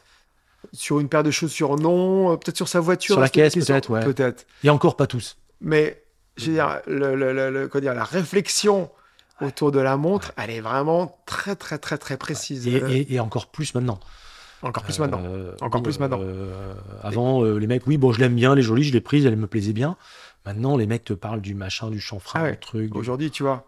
Je- Et vraiment, l'homme, il a vraiment une construction intellectuelle et, et personnelle avec son, son objet montre qui est vraiment, qui est Mm. vraiment, faut que ça soit le prolongement voilà. de ce qu'il a dans Tu la tête aussi, etc. Alors que, et encore une fois, c'est big picture, donc euh, ça a ses limites, mais les femmes, c'est vraiment un coup de cœur, en fait. et- et moi, les femmes, tu, tu peux dire ça parce que moi, j'en ai vendu beaucoup de Ouais, femmes. ouais, ouais. Et j'en ai vu rentrer, elle rentrait. Et c'était One shot. J'adore quoi. One shot. Et elles étaient là, elle la posait, mais j'adore, mais c'est bien, c'est quoi votre marque? Alors, et, c'était, et nous, c'était bien d'avoir un magasin parce que elle est dans le magasin, bah, je dis, bah voilà, nous, on est une marque 70, et regardez les mobiliers. Bah, ah, il bah suffit oui, de. Oui, bah oui. Nous, on aime ça, ah bah oui, on le voit, tu vois. Et j'avais rien à dire. J'allais voir dans une marque française, et donc c'était facile. Et les femmes, ouais, elles ont là, elles ont un coup de cœur, elles prennent la montre, et elles sont là, j'adore et tout, allez, je la prends et tout, je me fais plaisir. Ça, c'est agréable. Et en plus, les femmes sont encore plus habituées. Tu parles de l'environnement de la, de la boutique. Quand elles rentrent dans une boutique, euh, je sais pas moi, euh, ce que tu veux, euh, Mage, Darel, machin, il y a d'autres boutiques de créateurs surtout. Tu as vraiment un environnement particulier qui fait qu'elles sont quand même très habituées à ce que l'environnement ressemble à ce qui est vendu. Toi, tu vends C'est vrai. vraiment. J'ai pas pensé à ça, mais c'est vrai. C'est hyper important. C'est vrai. Mecs, bon, ils rentrent dans la boutique pour beaucoup. Si, ils vont regarder, ils vont trouver ça chouette, t'as mis du verre, machin, super, mais voilà, ça moins, je pense que ça fait moins écho dans leur tête. Une femme, Ouais. euh, le produit est vraiment le prolongement de la boutique, je pense. Je, je pense que ouais, c'est ça. Ouais, je pense que c'est important. Je pense que la, la cohérence, euh, la cohérence est très importante parce qu'elle est, elle est visible en fait. Tu vois, la- la- quand, on, quand on regarde les marques, quand on suit des marques, euh, toi et moi, que ce soit des Mm. marques, je sais pas, de, de voitures, d'autres Ouais. choses, on est quand même toujours intransigeant euh, sur le fait que la marque doit être très cohérente à ce qu'elle nous raconte à chaque fois. Et parfois, tu dis, ah bah tiens, là, il fait un pas de côté, euh, tu vois. Ouais. Et, et ça, ça fait partie de. C'est tout, quoi. C'est le mobilier, c'est comme tu, com- comment tu es habillé, qu'est-ce que tu, comment tu parles. Est-ce que tu es, est-ce que t'es- est-ce que t'es amical Est-ce que tu es réservé Est-ce que tu es. Tu vois, moi, j'essaie toujours de développer dans les boutiques un côté euh, provincial, c'est-à-dire simple, chaleureux, Mm. accueillant, Hmm. euh, d'être euh, pas, pas hautain du tout, Mm. pas parisien du tout. Et je me souviens, on me, on me disait souvent au début, les clients me disaient, mais c'est bien chez vous, on se sent bien, euh, Hmm. c'est simple, tu vois, il y a une simplicité dans l'accueil. Et je veille à ce que les gens soient comme ça, tu vois. Mais ça, ça fait partie de tout, tout l'environnement. Se disent, bah tiens, la marque, oui, elle est comme ça, je comprends. Mais c'est des détails, c'est. Moi, j'a- j'adore les magasins parce que j'ai bossé chez Quicksilver en magasin au début et le côté, ce qu'on appelle le retail, c'est vraiment. Le merch, le merchandising, Voilà, tout ça. tu connais, on dit retail is detail. Mm, C'est vrai que ouais. le retail, tout doit être euh, très précis, le- méticuleux. Le prolongement du truc. avec Exactement. Et en fait, tu, tu- tu passes ton temps à. Dans un magasin, tu t'ennuies jamais en fait, parce que tu passes ton temps à. Tous les clair. les visual merchandisers là, qui font les trucs avec les. Exactement que ça ressemble à la, la- la picture qui est envoyée par, par le siège. Enfin, c'est fou quoi. C'est clair. Mais c'est passionnant. Après, euh, euh, donc t'es passé, donc t'étais sur cette boutique, t'as appris beaucoup. T'es resté combien Enfin, tu faisais euh, donc semaine et week-end. Putain, ça a dû être, ça a dû piquer la famille un peu quand même. Ouais, ça, ouais, a dû- c'était pas terrible la famille à ce moment-là. ça pas C'était pas les bons moments. Putain. Mais voilà, donc c'était comme ça et je rentrais pas souvent. Mais tu faisais des pas de géant entre guillemets pour la pour la boîte quoi. Exactement. Et j'étais passionné. tu Et pouvais pas te planter une deuxième fois. Dans ta tête, je parle. Oui, je pouvais pas me planter une deuxième fois. Et donc là, j'étais à- j'étais à fond, mais après, j'étais, je suis passionné, donc c'est un peu ma vie, tu Ouais. vois. Enfin, c'est mon projet de vie, tu vois. J'ai, j'ai, eu- je crois que j'ai eu trois vies, là, c'est, je suis dans ma troisième vie, je pense, j'ai envie de dire. J'ai eu ma vie de, ma vie de jeunesse. Ta vie de voileux. ma vie de voileux. non, j'ai, eu ma vie de voileux, ma vie de Quicksilver et ma vie de marche. c'est ça, voilà, c'est ça. ouais. Et ça, c'est vraiment le projet de ma vie, en fait. C'est, je sais pas si c'est mon dernier projet, mais en tout cas, c'est le projet le plus Mmh. important qui me, Mmh. porte- qui me tient à cœur. Mmh. Parce que c'est, voilà, c'est, donc euh, tu comptes pas les heures, tu t'éclates. Ouais. Ça fait plaisir. Je disais tout à l'heure quand on a démarré, je me disais, euh, j'ai mis des guillemets, je disais cofondateur ou fondateur. Alors je sais bien que vous êtes trois, hein, c'est ça, à avoir, trois. à avoir euh, fondé. Je me trompe peut-être, mais c'est quand même pourtant, c'est l'expression de toi finalement. Enfin, c'est, c'est, c'est, c'est, c'est- comme je disais, c'est toi en montre un petit peu. Euh, c'est quand même toi qui a insufflé l'ADN de, de, de ces montres concrètement. Bah, c'est moi qui ai surtout fait. Enfin, moi, j'ai, j'ai porté ce projet, en fait. Je l'ai fait net, j'ai porté. C'est, c'est, c'est ma marque, en fait, quelque Mmh, part, tu vois. mmh. Mais euh, je suis conscient de mes faiblesses. Euh, par exemple, c'est, je, je pourrais bricoler à faire un dessin de montre, mais qui serait bien, mais qui serait pas ce que Jérôme. Ce qui est bien, mais pas top. way. Tu vois Mm. Et je sais que, voilà, en travaillant avec Jérôme, en associant avec Jérôme Mage, donc, euh, Ouais. qui, est celui, qui est celui qui fait aujourd'hui Oui, c'est les trois maillons d'une chaîne finalement. Voilà, vraiment, je me euh, suis dit, là, on va avoir l'excellence, tu vois. Et Jérôme n'est pas un ami, en fait, tu vois, au départ. C'est un mec avec qui je me suis associé, mais qui, est un- un- qui, qui, est- qui est le, le- au niveau du design, selon moi, le meilleur. Hmm. Et donc voilà. Toujours s'entourer de gens meilleurs que soi, de toute façon. Mais ouais, tu vois. et Joseph, mon ami, alors lui, c'est un ami, mais lui, il est pas opérationnel. Il m'a aidé à financer parce qu'il connaît bien la finance et voilà. Et aussi, c'est important parce que Hmm. s'il n'avait pas été là, je serais pas là aujourd'hui. Je serais disparu parce qu'une marque de monde doit être toujours accompagnée financièrement et surtout dans la croissance, tu vois. Hmm. Mais c'est important. le- Et donc, moi, euh, comment dire, la marque, c'est euh, c'est- mon image, que c'est c'est moi qui pilote tout, en fait.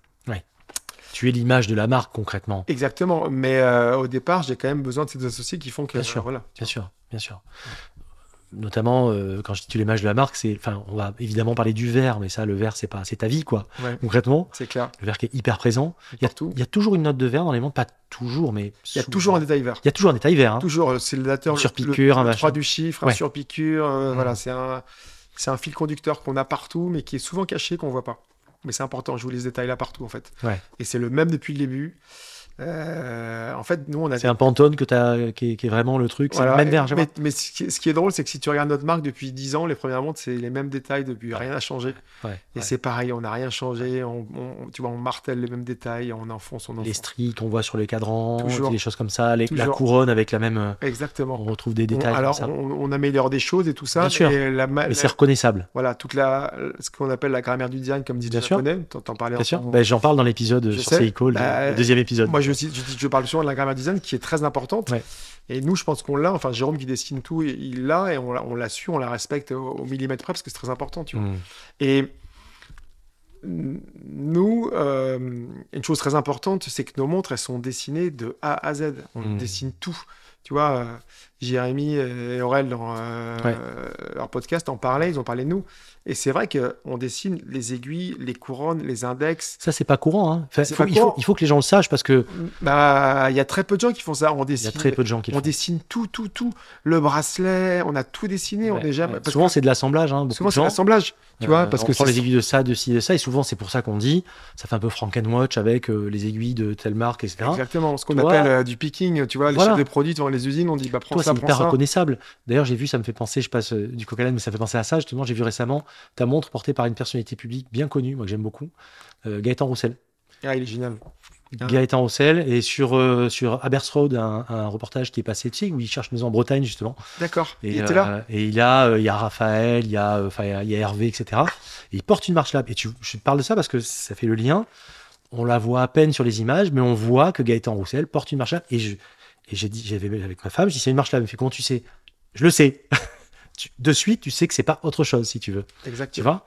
Et, euh, et c'est vraiment le détail qui fait que, même si on il n'y avait pas de gros plan sur la montre, mais je savais que c'était une marche lab. C'était une AM2, je crois, un truc comme ça, je crois. Oui, c'est l'M2 Ocean qu'il a. C'est ça, hein? Ah, je me suis pas trompé, donc Ouais, il a bien. Exactement.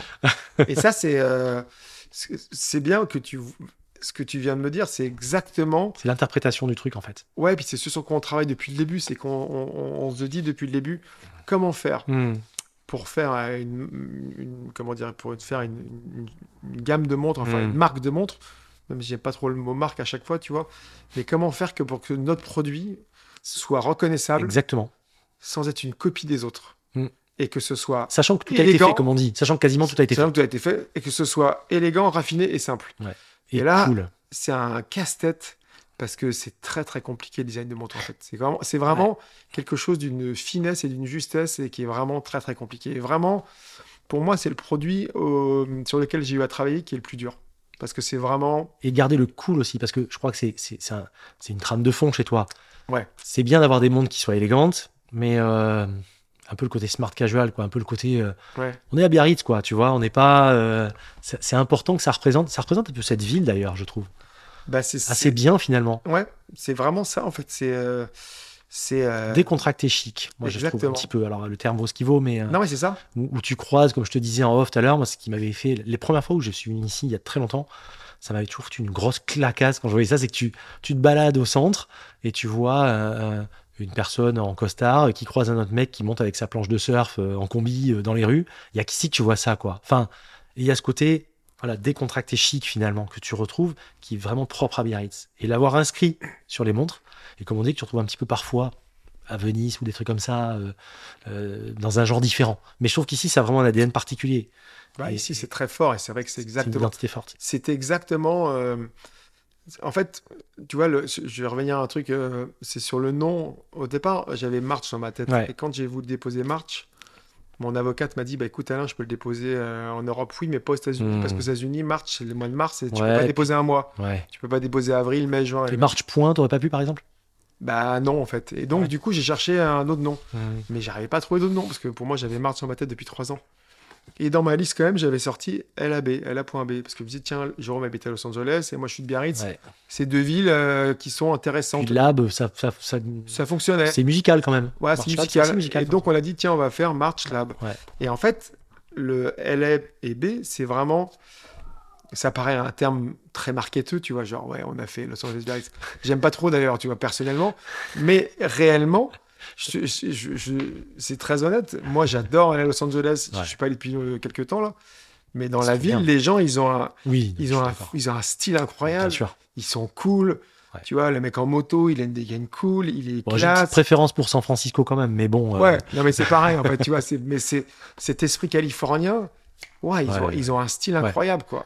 Ouais. Et le côté Biarritz, bah côté Biarritz aussi, c'est côté chic décontracté, un peu plus français, un peu plus classique, un Ouais. peu plus historique, mais, Mais, cool euh, quand même. mais quand tu quand tu fais la côte bidard etc et que tu bah, quand tu faisais la côte Carmel en, en caisse en décapotable c'est un peu le même délire quoi pareil, tu vois pareil, avec pareil. la montre euh, je suis au vent et puis euh, C'est pareil, mais tu sais. Biarritz, on appelle ça la petite Californie. Ouais, hein, bien Pays sûr.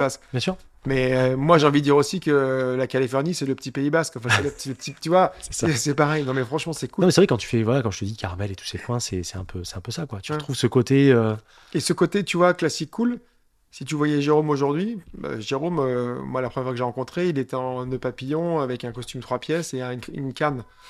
Mais c'était il a un style très travaillé, tu vois.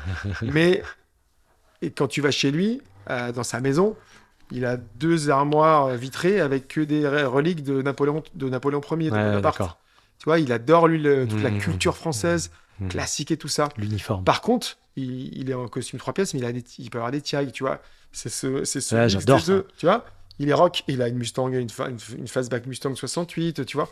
Et c'est, et c'est vraiment ce côté, euh, le clash des deux trucs qu'on aime bien, en fait. C'est le côté, euh, voilà.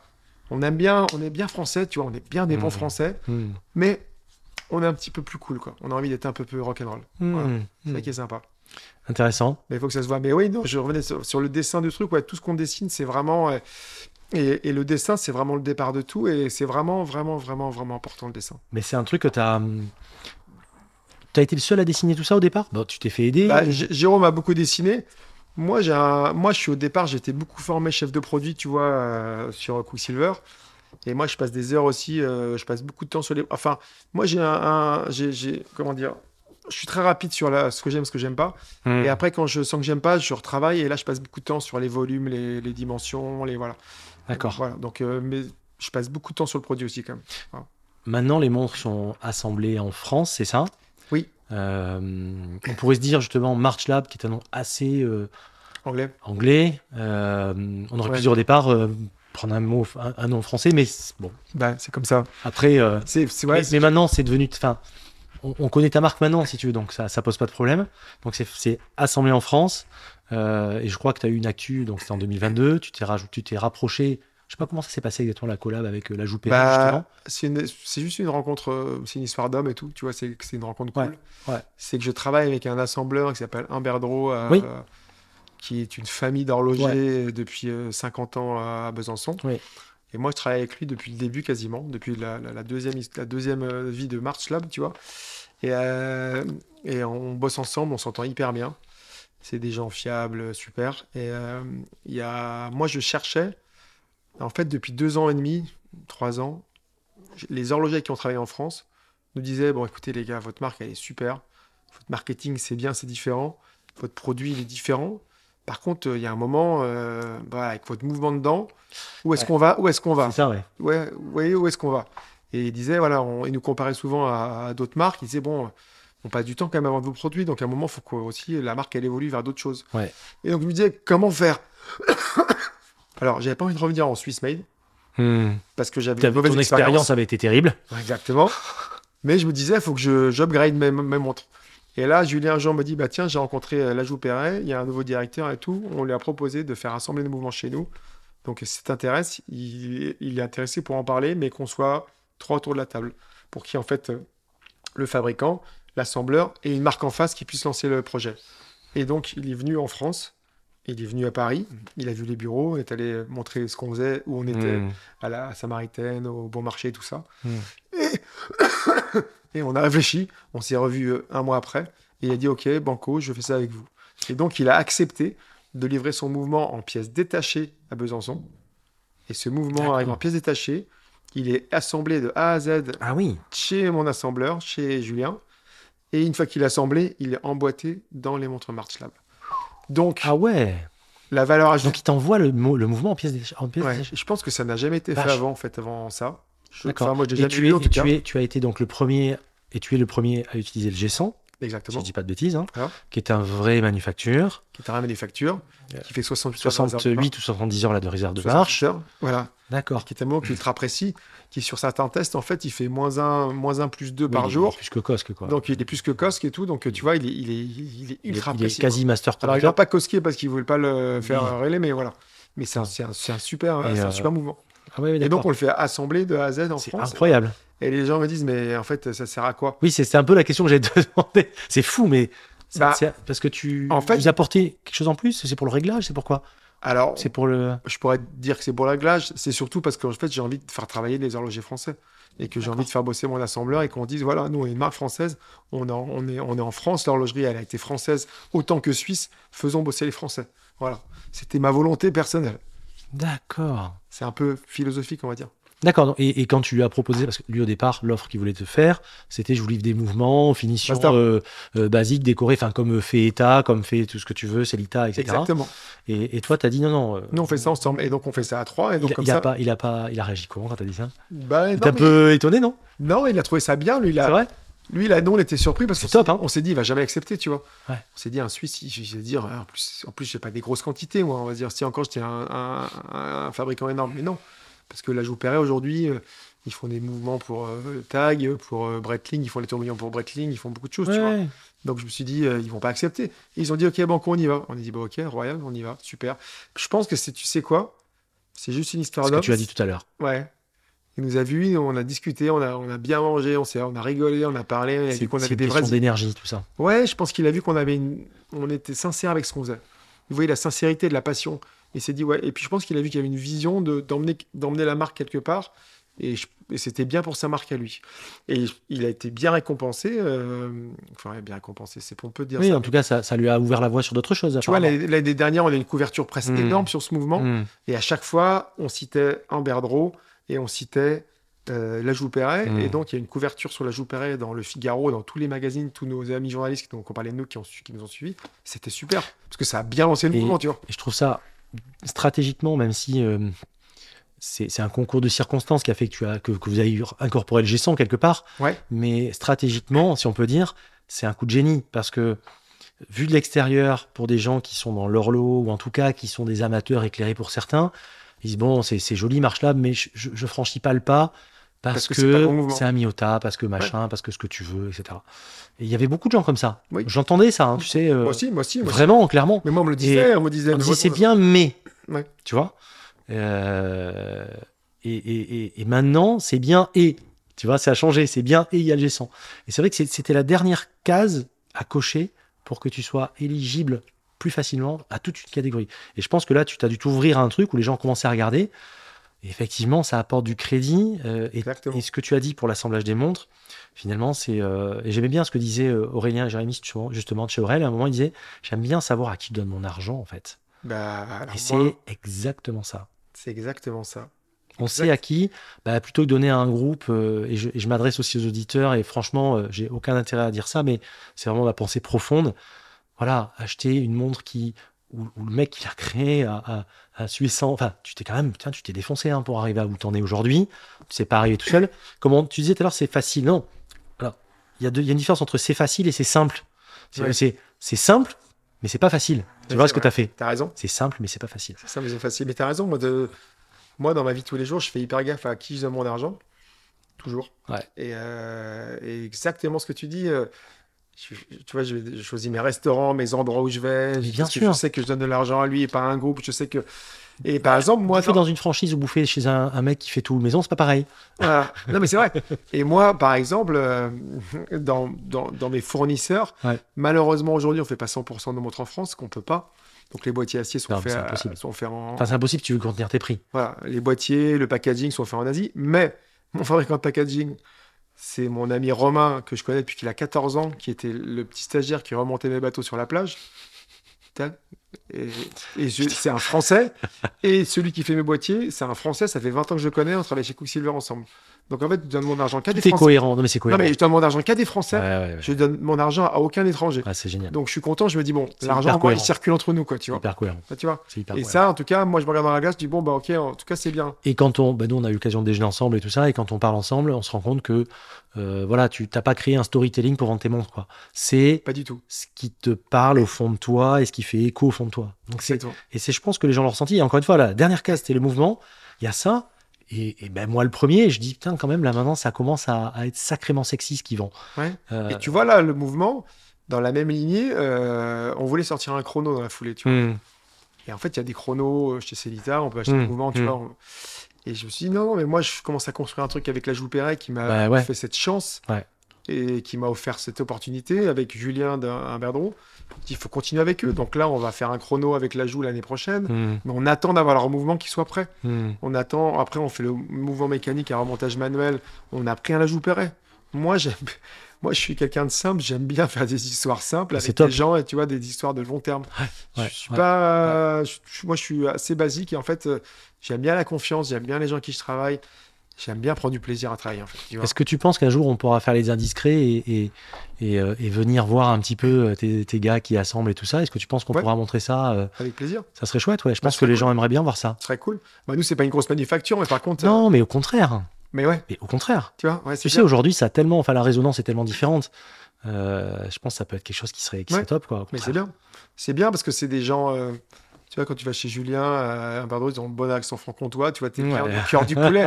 non, mais c'est ça qui est sympa, tu vois. Ouais, bien sûr. T'es Mais chez des, t'es chez des, t'es, t'es dans, t'es vraiment dans, dans- ouais, dans le cœur du réacteur, quoi. dans, le terroir euh, au sens de la montre, quoi.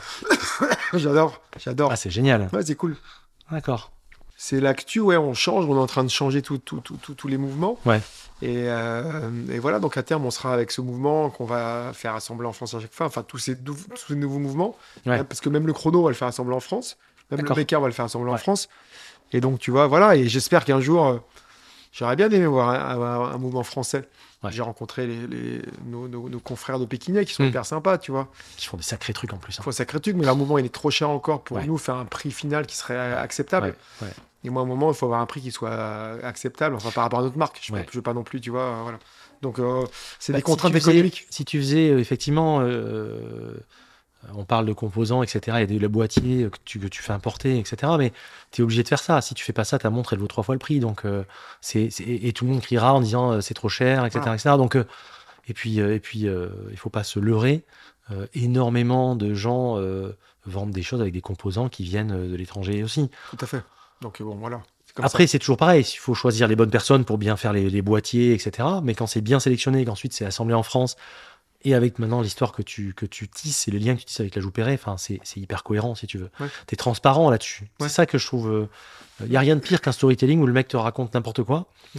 Euh, je sais plus dans quel épisode j'en parlais où là, ils sont tous euh, picousés, euh, euh, course automobile années 60, ils ont tous les mêmes trucs. Non, attendez, arrêtez les gars. Euh, Mm. On est tous différents. Ouais. Et toi, t'as pas changé de cap. C'est ça qui est génial. C'est que ce que tu racontes depuis 10 ans, C'est la même chose. c'est la même chose, quoi, Ouais. si tu veux. Et c'est ça qui fait que moi-même, j'ai- tu m'as, tu m'as happé dans ton univers, en fait. Tu vois ce que je veux dire? Ah, Ça fait plaisir. Mais il y a un journaliste qui m'a demandé un jour, euh, Robin, là, qui est un anglais, m'a dit Mais Alain, euh, quand la mode des années 70 sera passée dans 10 ans, qu'est-ce que tu vas vendre? Et je, je, je m'étais jamais posé la question. Ouais. Mais je dis bah, enfin, La même chose, que c'est ce que, parce que je- c'est ce que j'aime, moi.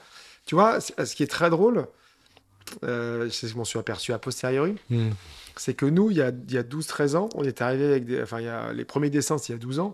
On avait, des boîtiers, on avait fait des boîtiers de 36, Hmm. tout petits. Je me rappelle, ouais. Tu vois 37, Je 38 me rappelle. truc très rétro, très 70. Mais à l'époque, il n'y avait pas eu tout ce revival euh, de Gérald Genta et compagnie, tu vois. Hmm, hmm. On les regardait pas trop, Ouais, je me souviens, la. Royal Oak à l'époque. Je me souviens des premières vitrines euh, où tu avais exposé. Je, je- Moi, je trouvais ça génial, j'avais les, les petits diamètres. Et nous, c'était 1370. Il y avait la M3 qui était 1370 et tout. C'était, c'était, c'était ce qu'on aimait, en fait. Et quand j'ai vu après euh, arriver toute cette cette mode des 70, je me dis, bah, en fait, c'est marrant, on était juste dans le, dans le truc qui est devenu une mode, en fait. Ouais. Alors, je dis pas qu'on était en avance ou pas, mais en tout cas, c'est ce qu'on aimait. Mais quand, si cette mode n'est plus une mode dans 10 ans, moi, je ressortirai pas parce que c'est ce que j'aime. je sais pas si en plus, pour moi, c'est pas, c'est pas tant une mode. Pour moi, c'est une prise de conscience. On est dans le pays de Coco Chanel qui disait la mode se démode, jamais l'élégance. Mm. Et je pense qu'on est vraiment là-dessus, quoi. Euh, T'as quelque chose qui est intemporel. Pourquoi on revient aux années 70, 60-70 Parce que on est du, on parlait de grammaire du design, on est sur des designs qui ne changent pas. C'est-à-dire qui font, j'en parlais avec Gabriel justement, euh, qui font que euh, tu peux le porter avec un costume, une montre de 36 mm, avec un boîtier, euh, une plongeuse ces années-là. euh, ça se porte aussi facilement avec un polo, un t-shirt, un costume, etc. Ce qui a été importable, c'est des trucs de 45 mm, enfin selon moi, qui ont été faits il y a quelques années, c'est moins maintenant.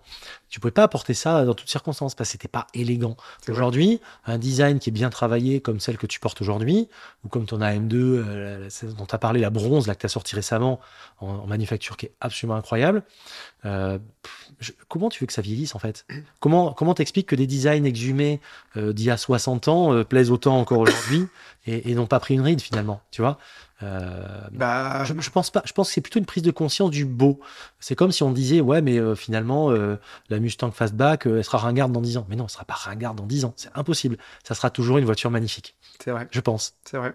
C'est un peu la quête de. C'est notre quête, c'est la quête de l'intemporel, tu vois. Ouais. On cherche tous à faire des montres intemporelles. Enfin, on a envie que ça nous, ça nous, Ouais. ouais, ça nous survive. Ouais. Et c'est vrai que, d'ailleurs, moi, c'est un truc euh, que je sais pas si les gens ont capté, c'est que derrière nos montres, quand tu les regardes, en fait, il y a un numéro de série, Mm. il y a toujours l'année de création.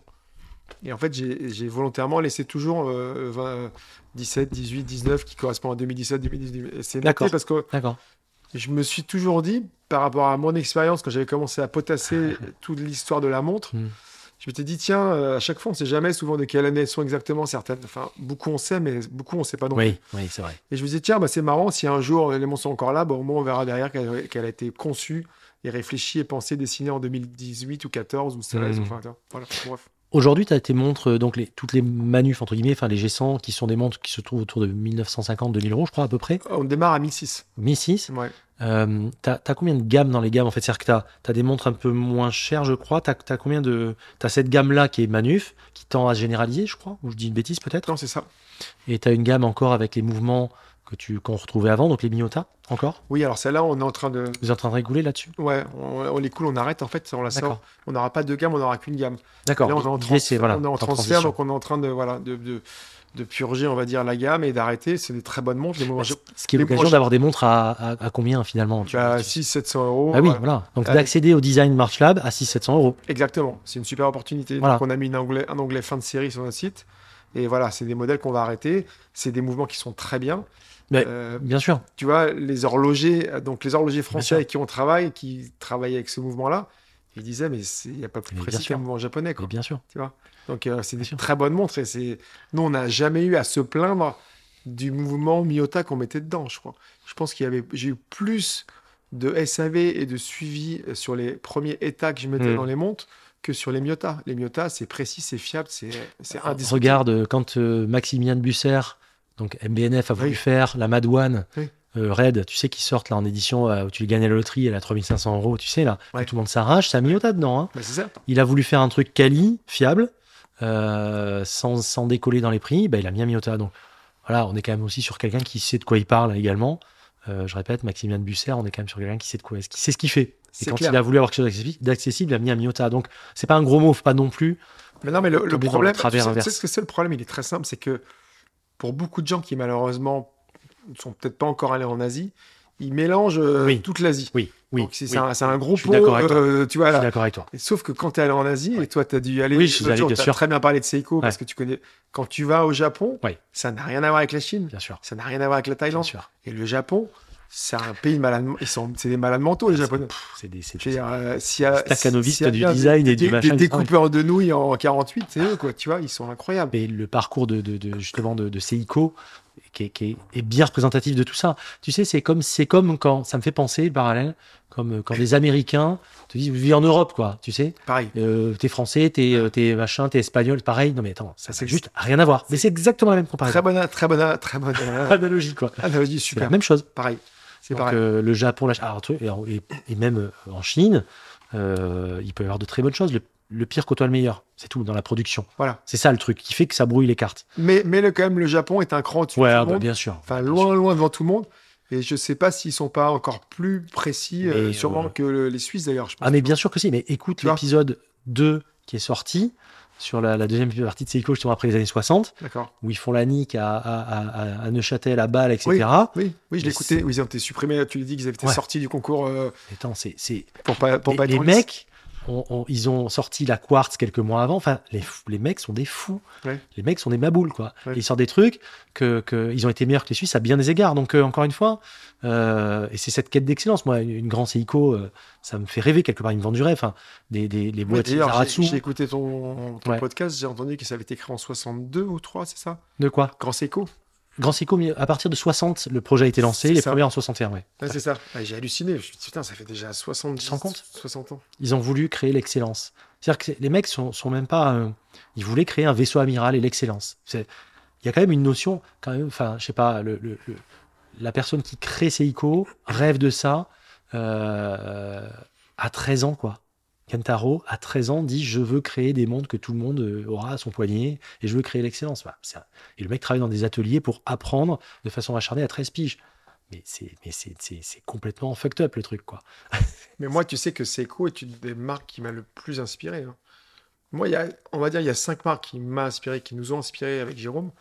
Euh, Omega, forcément. Euh, Tag Heuer, forcément. Toutes les, toutes les mondes des 70.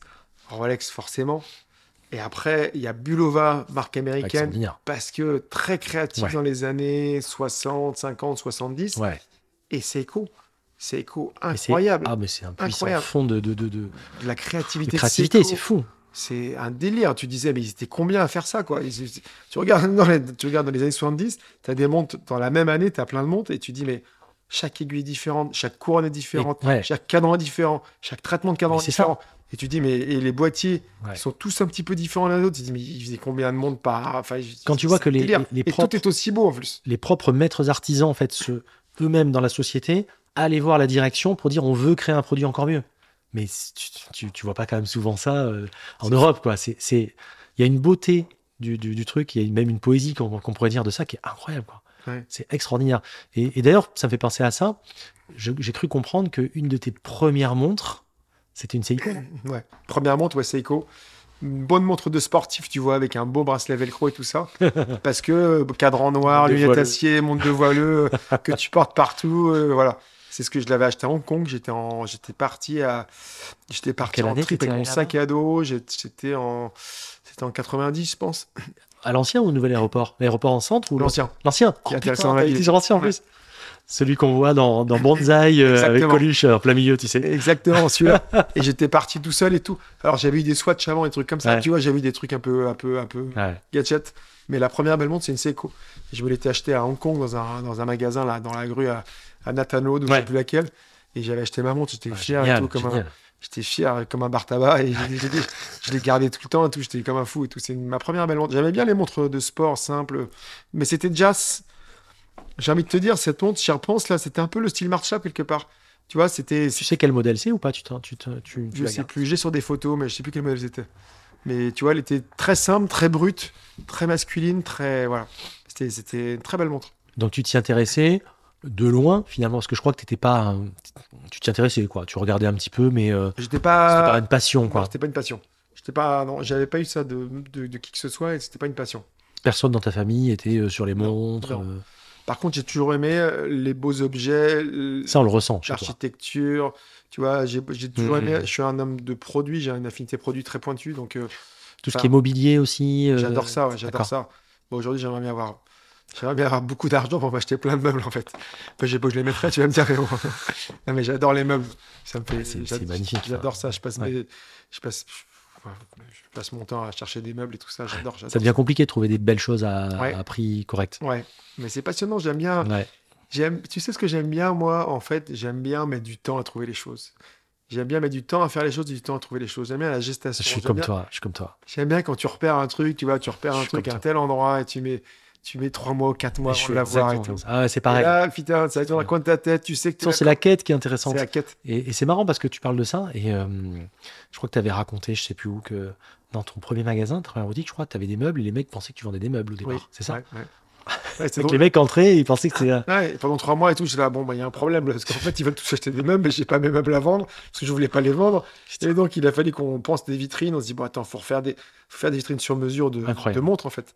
Tu vois, parce qu'ils voulaient tous acheter les meubles. Je disais, ah, non, non, mais c'est pas à vendre, en fait. Donc, euh, c'est un peu un problème de, court-circuitage d'informations. Mais c'était drôle. Mais voilà. Et quand tu étais chez Quicksilver, tu portais pas de montre particulière. euh, tu- Ah, si, Quicksilver, en fait. Oui, mais Montre de surf, alors, tu les, vois. les premières montres Quicksilver, euh, enfin, ou peut-être que ma mémoire reflanche, mais c'était pas. Non, c'était pas C'était pas folichon quand même. Non, mais j'étais. euh, C'était pas ouf. C'était digital, pas mal, ou aiguille, mais avec des dessins de machin. Enfin bon. Il y avait digital et aiguille. Il y avait les deux, analogique et Il y avait digital. les deux, mais moi je portais souvent une digitale qui était une montre démarrée souvent. Donc je portais souvent hein. ça. Ouais, d'accord.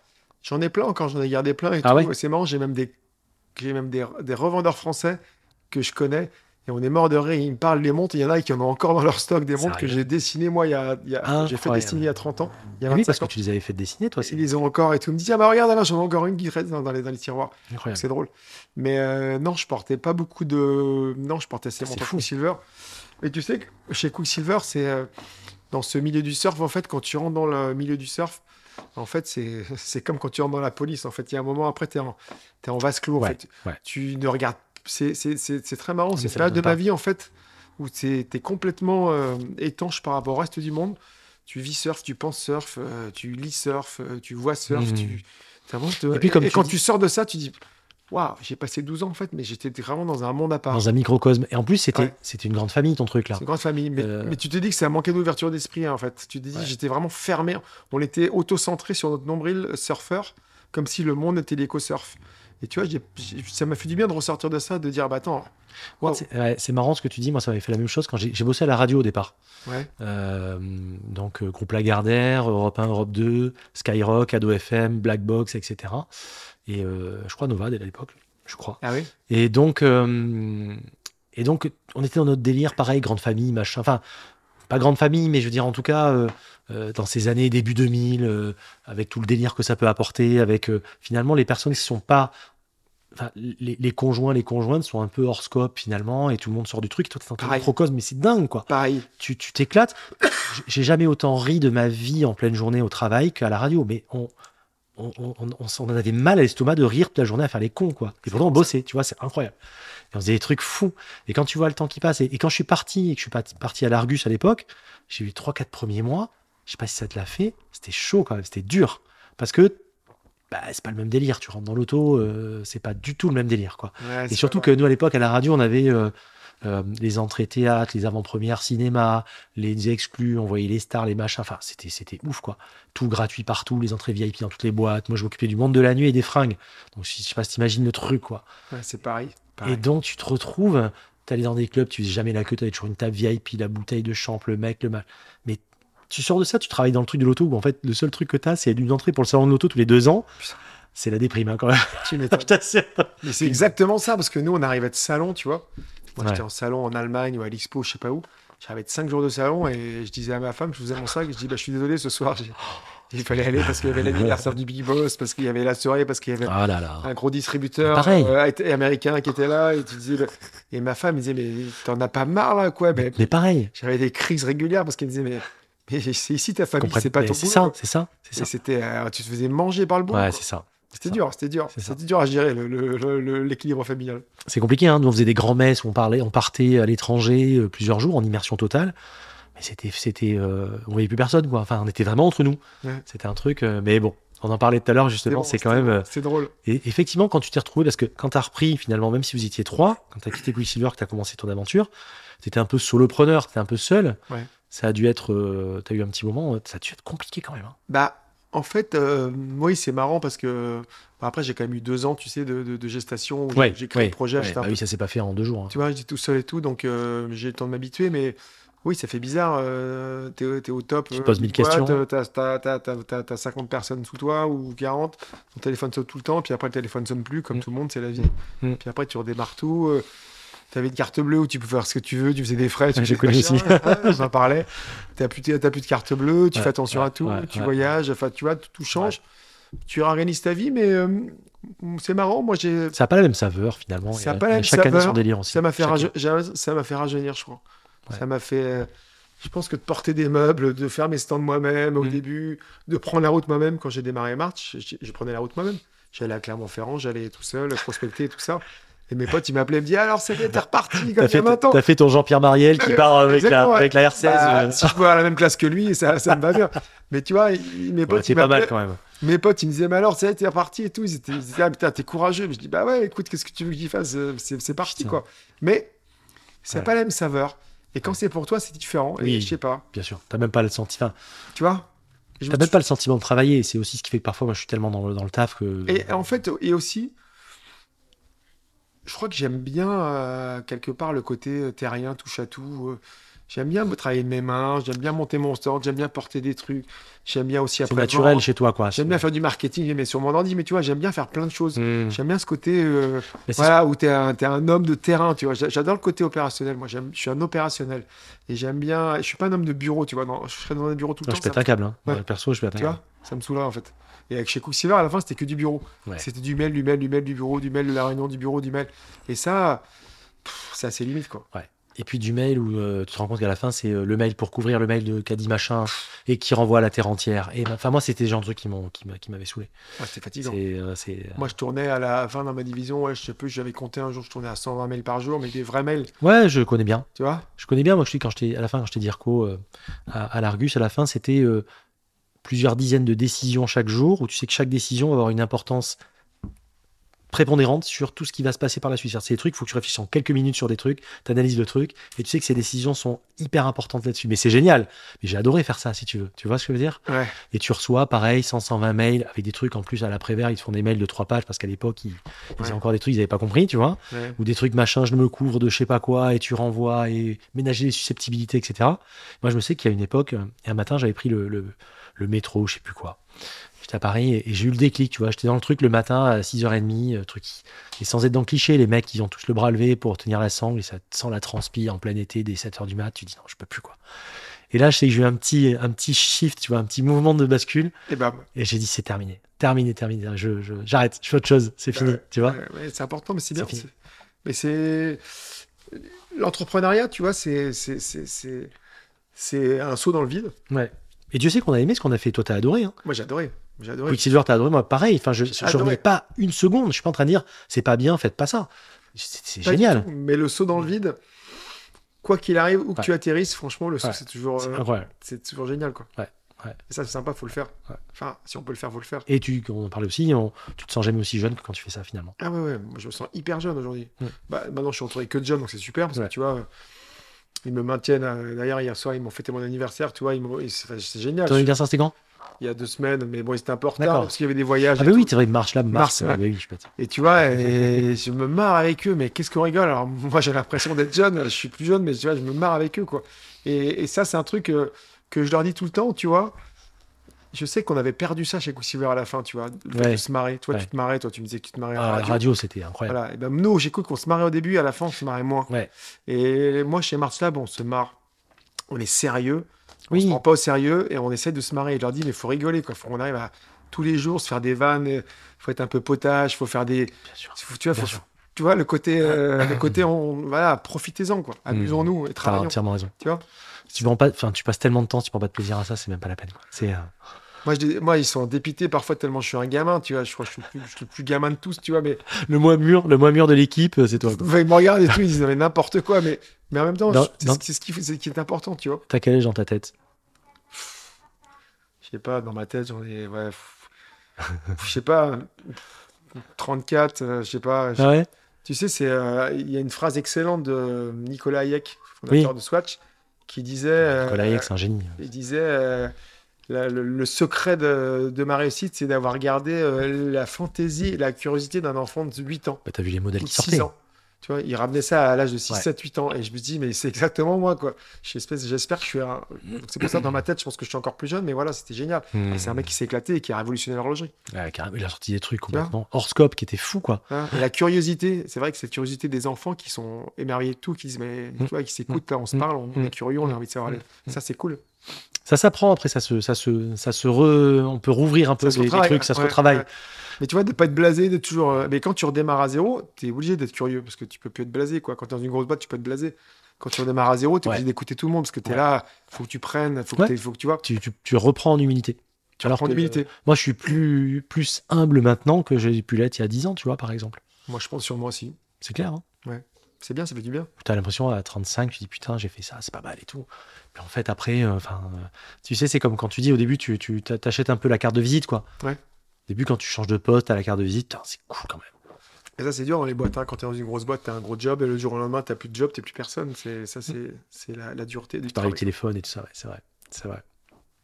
Euh, pour revenir à, par rapport à ta collection, etc. Donc, toi, tu es un peu un collectionneur ou pas du tout? C'est un truc, t'as- en termes de montre. Alors, tu portes tes, tes marques. J'en ai, j'ai sûr. quel- j'ai quelques montres de collection, mais pas beaucoup. Ouais, J'ai des vieilles Omega, j'ai. euh, un peu des vieilles- vintage, donc ouais, d'accord. Ouais. J'ai beaucoup de, euh, des Omega essentiellement, Bulova, ben, les Accutron que j'aimais Ouais, bien, c'est trop bien. tu vois. Donc ça, j'ai des Seiko évidemment. On peut retrouver parfois, effectivement, comme tu disais, alors, c'est pas une inspiration parce que c'est pas le terme, mais en tout cas, visuellement, quelque chose qui peut s'apparenter parfois à ce qu'on peut retrouver chez Bulova dans, dans, dans, Oui. dans- tes montres. Oui, complètement. C'est assumé. Hein. Non, mais c'est pas du tout. Il n'y a, y a- y a rien de pompé, mais Non. on retrouve un univers un petit peu, je Ouais. trouve. Et du Seiko aussi des 70, tu vas le retrouver. Ouais, carrément. ouais. Mais Ah. euh, c'est euh, Mais c'est toujours assumé, comme tu dis. ouais, Et puis, c'est pas du pompage. T'as des, t'as des marques, t'as les aiguilles, c'est les aiguilles de tel machin, tel truc, etc. Toi, c'est vraiment. euh, Enfin, voilà. Tu vois, on dit oui, mais on, on l'assume, on dit oui, on s'est inspiré de ces marques-là qui nous ont, tu vois. Forcément qu'à un moment, on a été émerveillé ou par un petit design d'une marque de Mm. montre qui nous a touché, Mm. donc forcément qu'on se réfère à ça, tu vois. Est-ce que tu. et donc, justement, toi, c'est plutôt du vintage, donc tes montres que tu as en collection. Moi, c'est que du vintage. Et du vintage classique euh, ou un peu des trucs, dans, genre des, des télévisions, des TV, Ouais, comme ouais, ça un peu. ça, moi. donc des 70, tags. Des euh, tags et tout ça, tout ça, ouais. des tags Omega, par, euh, Omega, par exemple, j'ai une Omega Montréal euh, 76 c'est trop bien, le cadran et tout ça, tu vois. c'est trop bien ça. Des trucs comme ça, tu vois. Ah, d'accord. c'est que des montres un peu comme ça, des, vraiment, des, Mm. vraiment, des vrais trucs rétro, quoi. D'accord. Et tu les portes un peu ou maintenant bah, tu, Non. portes, tu portes tes, tes- Bah, tes productions, quoi, maintenant, concrètement. Tu peux pas, parce que si tu portes ça un jour, euh, forcément, tu vas tomber sur la mauvaise personne qui va dire, ah, mais bon. Ah, tu portes même pas ce que tu vends Non, mais tu vois, voilà, c'est ça. Ouais, bah oui. Mais de toute façon, j'adore mes montres. Donc, euh, j'adore March Labs. Tu vois, là, je porte celle-ci. Elle est trop belle, celle-là. hein. C'est- Tu peux, tu, on peut la prendre en photo. C'est comment s'appelle ce modèle? Ça, c'est la Mansart et ça, c'est C'est l'édition. la Mansart, ça, ouais. C'est la montre en or qu'on a faite. Et en fait, cette montre-là, pour tout te dire, Magnifique. Elle est sortie d'abord en acier. On a fait ce bracelet à cette maillot en acier qui est sublime. Et un jour, je la portais, en- je la portais, je sais pas, c'était il y a deux ans. Et je me dis, bah, j'aimerais même la faire en or. tu Mais vois. elle est en or, celle-là. C'est là en or. Celle qui est à 15, euh, elle est à 15 cadres. C'est ça. Ouais. Et je me suis dit, j'aimerais même la faire en or, comme les mecs dans les 70, tu vois, un- une bonne vieille montre. Elle doit être d'un confort, cette montre. hyper confortable. C'est-à-dire, je te la prête et voilà, c'est hyper agréable. Et j'adore cette montre. Et c'est marrant parce que j'ai regardé un film il y a, deux, il y a une semaine de Paul Thomas Anderson, la Putain, Boogies Night. Bracelet, incroyable. Hein, tu sais, le film Boogies Night, Ouais, ouais, le ouais. porno dans les 70.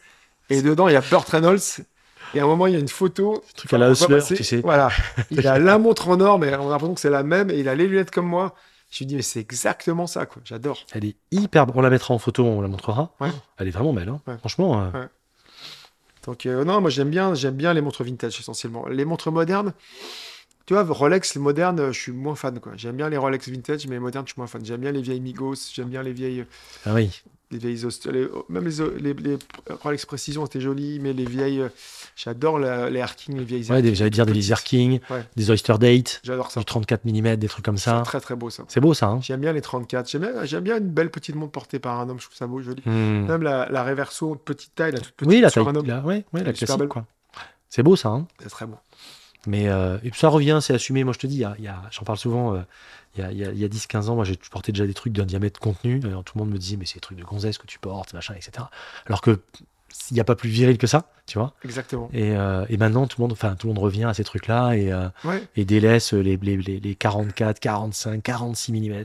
ouais, Les pizzas, quoi. les pizzas. Et nous, on a, on a fait une montre qui s'appelle la Dandy Mansart. Donc, Ouais. on a la est on a la Lady, la petite taille, on a fait une taille intermédiaire. On l'a appelée. Dandy. Parce qu'on s'est dit, tiens, ça peut être une montre. euh, et elle fait 30 mm. Et ben, c'est surprenant parce que dès qu'on l'a sortie, les premières ventes, c'était à des hommes. Et on n'y croyait pas Je trop. nous. On, on disait, mais ça va être des femmes. Et non. Et on a vu plein de, de, de- de mecs cool, hyper élégant. cool qui arrivaient, qui disaient, mais non, mais moi, c'est exactement ce que je voulais. Je voulais une petite montre comme ça. Là. Et puis, il faut quand même que les gens sachent, pour ceux qui n'en ont pas porté, que des montres comme ça, en termes de confort, tu portes une petite Datejust 36 et tout, mais c'est incomparable. Ah, bah oui, C'est incomparable. c'est clair. Par rapport à un gros truc lourd, euh, C'est génial. Ça, fait, euh, ça fait entre 90 et 120 grammes, grand maximum. C'est vrai. C'est vrai. C'est beaucoup plus Et, agréable à porter. euh, même ton bracelet, là, il est, ton, ton sac maillon, là, il est à porter, il est fou. Il est hyper agréable. Hyper, hyper. C'est- il est impressionnant. Ouais. D'accord. Donc la collection qui qui bouge pas forcément, t'es pas sur des productions récentes. T'achètes de temps en temps des montres ou pas? Euh, pas trop en ce moment. Ouais. T'as des moments où tu t'excites un peu et tu. Bah, moi en ce moment, mais bon, j'achète des meubles en ce moment plutôt. T'étais au Watches and Wonders euh, récemment? Ouais. T'as as vu des choses qui t'ont un peu. euh, J'ai vu des belles choses euh, chez Cartier, toujours de très belles choses chez Cartier. Tank. Ouais, tout ça c'est sublime. Cartier a rien à dire, enfin, si, il y a, il y a à dire que c'est beau, Ouais, c'est important. c'est magnifique. Puis il y a un art de la présentation qui est sublime, euh, ils ont tout compris. C'est l'élégance à la française. C'est c'est- ouais, tout y est, quoi. C'est un grand respect à eux et c'est euh, c'est précis et puis c'est le produit en fait. ouais, c'est magnifique. Qui parle du produit, tu vois, c'est le produit, le produit, le produit, parce que le produit est tellement beau, donc euh, tu vois, ça c'est Et bien. beau et, et, et, euh, et hyper. Je, je mets encore des guillemets comme toujours. Hyper accessible pour certaines. Oui, c'est vrai. Parce que moi, j'ai tou- j'ai toujours été halluciné de voir les prix par rapport à ce que c'était. C'est-à-dire, Tu peux avoir des très belles quartiers à quelques milliers d'euros, alors que c'est quand même des montres qui ont une classe Énorme. énorme. C'est vrai. Énorme. C'est un bon rapport qualité-prix, Ah, c'est t'as raison. Incroyable. Oui, tout à fait. Une construction qui est sublime. La construction est parfaite. Enfin, la qualité de La construction. qualité elle est d'exécution est folle. Ah ouais. C'est clair. c'est très très C'est beau. beaucoup plus. euh, comment dire Le rapport qualité-prix est très très bon par rapport à beaucoup de marques. Là, on parlait de graveur du design en plus. Enfin voilà, le petit cabochon, Rien à voir. saphir. Ah, euh, c'est rien, rien- rien à dire, quoi. C'est sublime, quoi. C'est. Et ça, ça se ringardisera pas. C'est comme on Non. disait tout à l'heure. C'est pareil. ouais. T'as une quartier, toi? T'as pas de quartier? Non, mais euh, j'aimerais bien en avoir une. Ça, c'est pareil. Moi, ça commence à. Je pense que. Mais là, il y a des petites. Tu peux trouver des petites tanks en vintage, euh, pas très cher et tout ça. Donc. euh, Si je dis pas de bêtises, je crois que j'en avais vu. Je me suis penché sur le sujet. Des... En bon état, je parle. Hein, T'en trouves autour de 3000, je crois. Ouais, c'est ça. C'est ça. 3, 3, 5. Donc c'est très. C'est. c'est- c'est- Mais tu te rends compte? c'est- C'est, c'est, c'est, enfin, c'est rien, c'est pas rien, attention. Mais je veux dire, quand on voit ce qu'on a en face, enfin, moi je vois quelqu'un qui porte une tank, euh, une tank solo, etc. bah, je trouve que ça, ça pose quand même. hein. Enfin, c'est, Ouais, ouais. c'est pas n'importe quoi quand tu portes ça. Non, c'est pas n'importe Ça a quoi. quand même une bonne gueule, quoi. Mais c'est très beau. Donc prochaine peut-être? Prochaine peut-être. Et après, les Ah autres montres, euh, la Rolex, c'est bien toujours. Moi, je, je trouve ça. Alors, je suis pas fan des Rolex modernes, mais Les six chiffres, ce genre de jeux, les céramiques, etc. euh, Mm. Ça te parle pas spécialement. non, mais j'aime bien. que- Moi, je, je respecte énormément Rolex. euh, je trouve que c'est une marque sublime que je connaissais pas avant vraiment très bien d'entrer dans T'en as pas de Rolex? Non. Mais par contre, euh, je trouve que la marque pour moi est, elle est juste parfaite en fait. Et j'ai un grand respect pour cette marque euh, parce que je trouve qu'ils avancent bien. euh, Enfin, tu vois, le- leur construction de collection, elles sont claires, elles sont Mhm. nettes, elles sont précises. Et c'est des gens qui, même s'ils sont tout puissants, ils respectent les revendeurs. Ils ont une éthique de travail, ils ont une éthique vis-à-vis de tout. Et Rolex, franchement, évidemment que beaucoup leur jettent la pierre parce que sont les, parce que sont, ils sont au de la, la- de la pyramide, tu vois. Mais c'est vraiment des, Quand t'es aimé, t'es détesté en général. hein. forcément. Mais c'est vraiment une très belle marque qui fait très bien son travail et il y a rien à dire. C'est incroyable ce qu'ils font. C'est incroyable. Ouais. Tu vois. Bon, ils m'ont pas ébloui aux Watches and Wonders, enfin les, les- les sorties, mais encore une fois, ils ont la chance, enfin la chance, ils l'ont créé incroyable d'avoir la soupape de décompression qui est Tudor, où ils peuvent faire Ouais. et s'éclater. Ouais. C'est quand même un, un- un avantage. Et puis ils ont sorti quelques trucs un peu sympas, mais c'est des marques qui sont tellement, euh, qui ont, encore une fois, une graveur du design tellement précise que s'ils changent quelque chose à la fin, c'est, c'est, je, je comprends dans un sens qu'ils changent pas tant les choses que ça. Moi aussi. Et ils ont raison, je trouve. Ils sont, ils sont assez malins en fait. Moi, tu vois, à chaque fois que je, je suis en phase euh, créative, Ouais. Je me dis euh, toujours, est-ce que tu as fait assez, pas assez, tout ça? Et à chaque fois, je me dis, alors attends, qu'est-ce que ferait Rolex, Cartier, ces grandes marques? Ouais, ouais, tout à fait. Et je dis, bah non, en fait, t'es bien par rapport à eux, tout ce qu'ils font, parce qu'ils font, tu vois, ils vont doucement. Ouais. Moi, je me dis, je vais trop vite à chaque fois. Je, de trouver mon. Moi, j'ai été éduqué chez Quicksilver dans la, dans, dans, dans, dans, la surcréation. Il fallait créer, créer, Bah créer, oui, créer. Comme la fast fashion, comment tu Fast fashion, tu vois. Et là, moi, je, ça, fait, ça fait 20 ans que j'essaie de revenir, revenir, Ouais, revenir ouais, pour créer de moins en moins, en fait. Et dire, non, va pas trop vite. C'est toujours l'évolution en fait. C'est- c'est- Ralentis ton truc. Ils font l'évolution, le bracelet change, le fermoir change, le machin change. Et au fur et à mesure, ça change drastiquement parce que tu prends une, une sub de Exactement. maintenant et d'il y a 20 ou 30 ans, ça n'a plus grand chose à voir. Exactement. Mais tu les Mais- reconnais du premier coup d'œil. C'est quand même, ça c'est chouette quand même. Voilà. En revanche, moi là où je suis plus modéré, c'est que euh, à partir de 2000, ça me parle pas des masses. Euh, Luminova, euh, Ouais. ça bouge pas. Dans 20 ans, elles seront identiques et il y a pas, elle, elle se patine pas si tu veux. C'est un peu Mais, le euh, bémol. C'est un peu le bémol qu'on peut retrouver là-dessus, quoi. Mais Tudor fait un très beau travail et son travail, les Tudor, rien à dire. Ouais. Meilleur rapport qualité-prix du marché, enfin, à ce prix-là, meilleur rapport qualité-prix aujourd'hui, quoi. Mais alors moi j'en ai, j'adore ça. Mais c'est le, le seul défaut que je leur donnerais, c'est que c'est devenu un peu mainstream. C'est-à-dire que c'est tellement, euh, ça ratisse tellement large, c'est tellement que finalement euh, ils sortent un truc euh, et ça, ça, ça devient quasiment le phénomène Rolex avec la sortie. Tout le monde s'arrache le truc qui vient de sortir, la BB 54. Euh, c'est pareil. Enfin voilà, bon, moi j'adore, mais et c'est là où j'en reviens sur ta marque. Euh, je- quand je porte mes Tudor, je les adore. Mais vraiment, je les adore. J'ai une 58 et une Pro. D'accord. Euh, j'ai pas suffisamment le- le sentiment de me démarquer, tu vois. C'est vrai, Tu vois ce que je veux dire? C'est Voilà. vrai.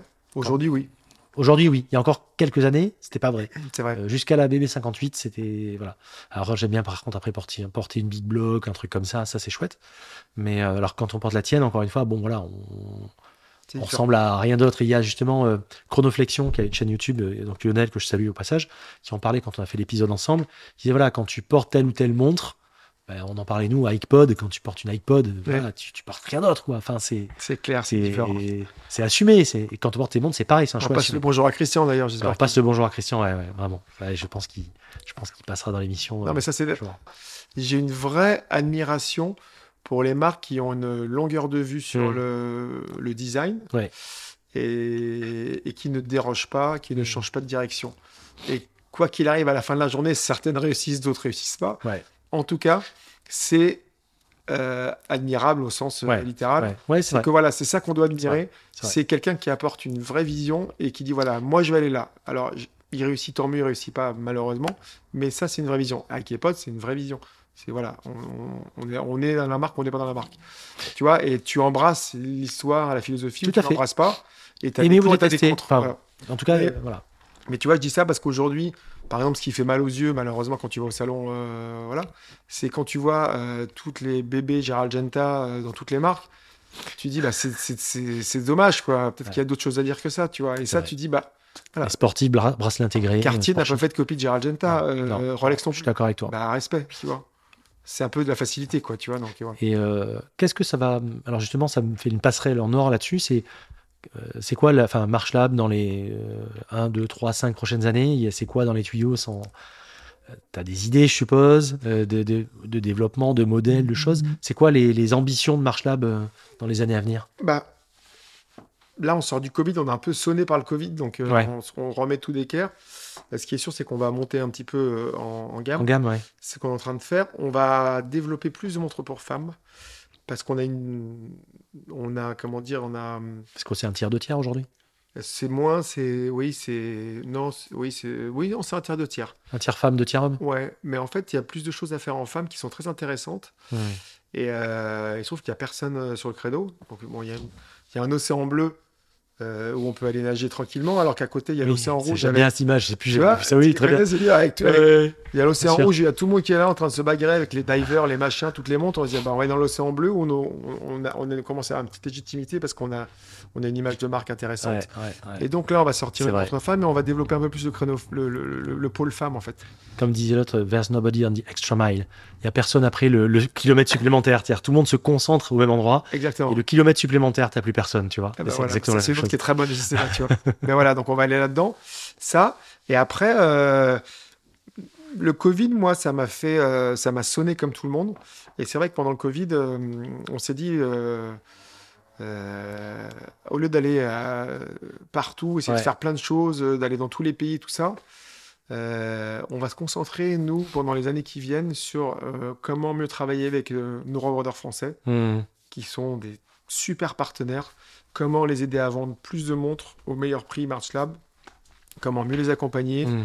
Euh, peut-être en ouvrir certains en plus qu'il faut qu'on fasse, tu vois, mais comment voilà, faire des plus belles montres et vendre plus de montres? D'accord. Donc, euh, tu vois, au lieu de commencer à essayer d'ouvrir ici, là. Sachant que ton marché, il est national, enfin, il est national aujourd'hui. Globalement, tu t'exportes un peu quand même? Non, on exporte un peu, mais c'est tout petit, on exporte. D'accord. euh, C'est- C'est c'est 80-20, quoi. ou peut-être- 80, un peu moins, moins ouais, c'est- c'est 85-15, tu vois. D'accord. Mais non, on est très très français. Ouais, t'as un boulevard quand même. hein. J'ai un gros boulevard. Mais je vois, on est, on est très français. Et là, pour l'instant, déjà en France, on a encore plein de choses à faire. Oui, oui, oui, non, mais Je t'as veux raison. dire, euh, moi, j'ai envie d'être prophète dans mon pays. C'est-à-dire que déjà, on a réussi, je pense, à se faire accepter dans Puis on a- a- n'atteint pas plusieurs cibles avec la même fléchette, comme on dit. Exactement. non, mais tu vois, voilà, je pense Ouais. que déjà, euh, on est encore tout petit euh, Ouais. euh, en France. On a beaucoup de choses à prouver. On a, comme tu dis, on n'a pas gagné la guerre. On, est toujours, on, se- on se remet en question. tout vous avez quand même remporté une belle. euh, Enfin, encore une fois, l'épisode G100, et c'est c'est une belle victoire quand même. Bah super, bah tant mieux. Mais il y en a d'autres à, gagner, tu vois. Bien sûr. Et je pense qu'on a tellement de choses à faire encore euh, en Ouais. France Ouais, ouais, c'est chouette. que voilà, avant de dire euh, je vais faire ci, je vais faire ça, euh, dans tous les sens, non.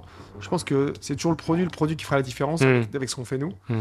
Euh, après, raconter l'histoire autour du produit, bah, ça, elle sera naturelle parce qu'elle est, elle est, elle est, elle est, elle est liée, parce qu'elle est sincère. Ouais, ouais, ouais. Et voilà, je pense qu'après, voilà, mais c'est- Donc c'est développer ton réseau de distributeurs, Ouais. faire des montres encore plus belles, exactement. développer une gamme. euh, Enfin, les, les modèles globalement, c'est Émouvoir les femmes, émouvoir les- C'est beau ça. c'est beau ça. Ah ouais, C'est pas mal. ah ouais, d'accord. Non, mais c'est, C'est beau. c'est, non, mais c'est vrai qu'il y a, il y a dans.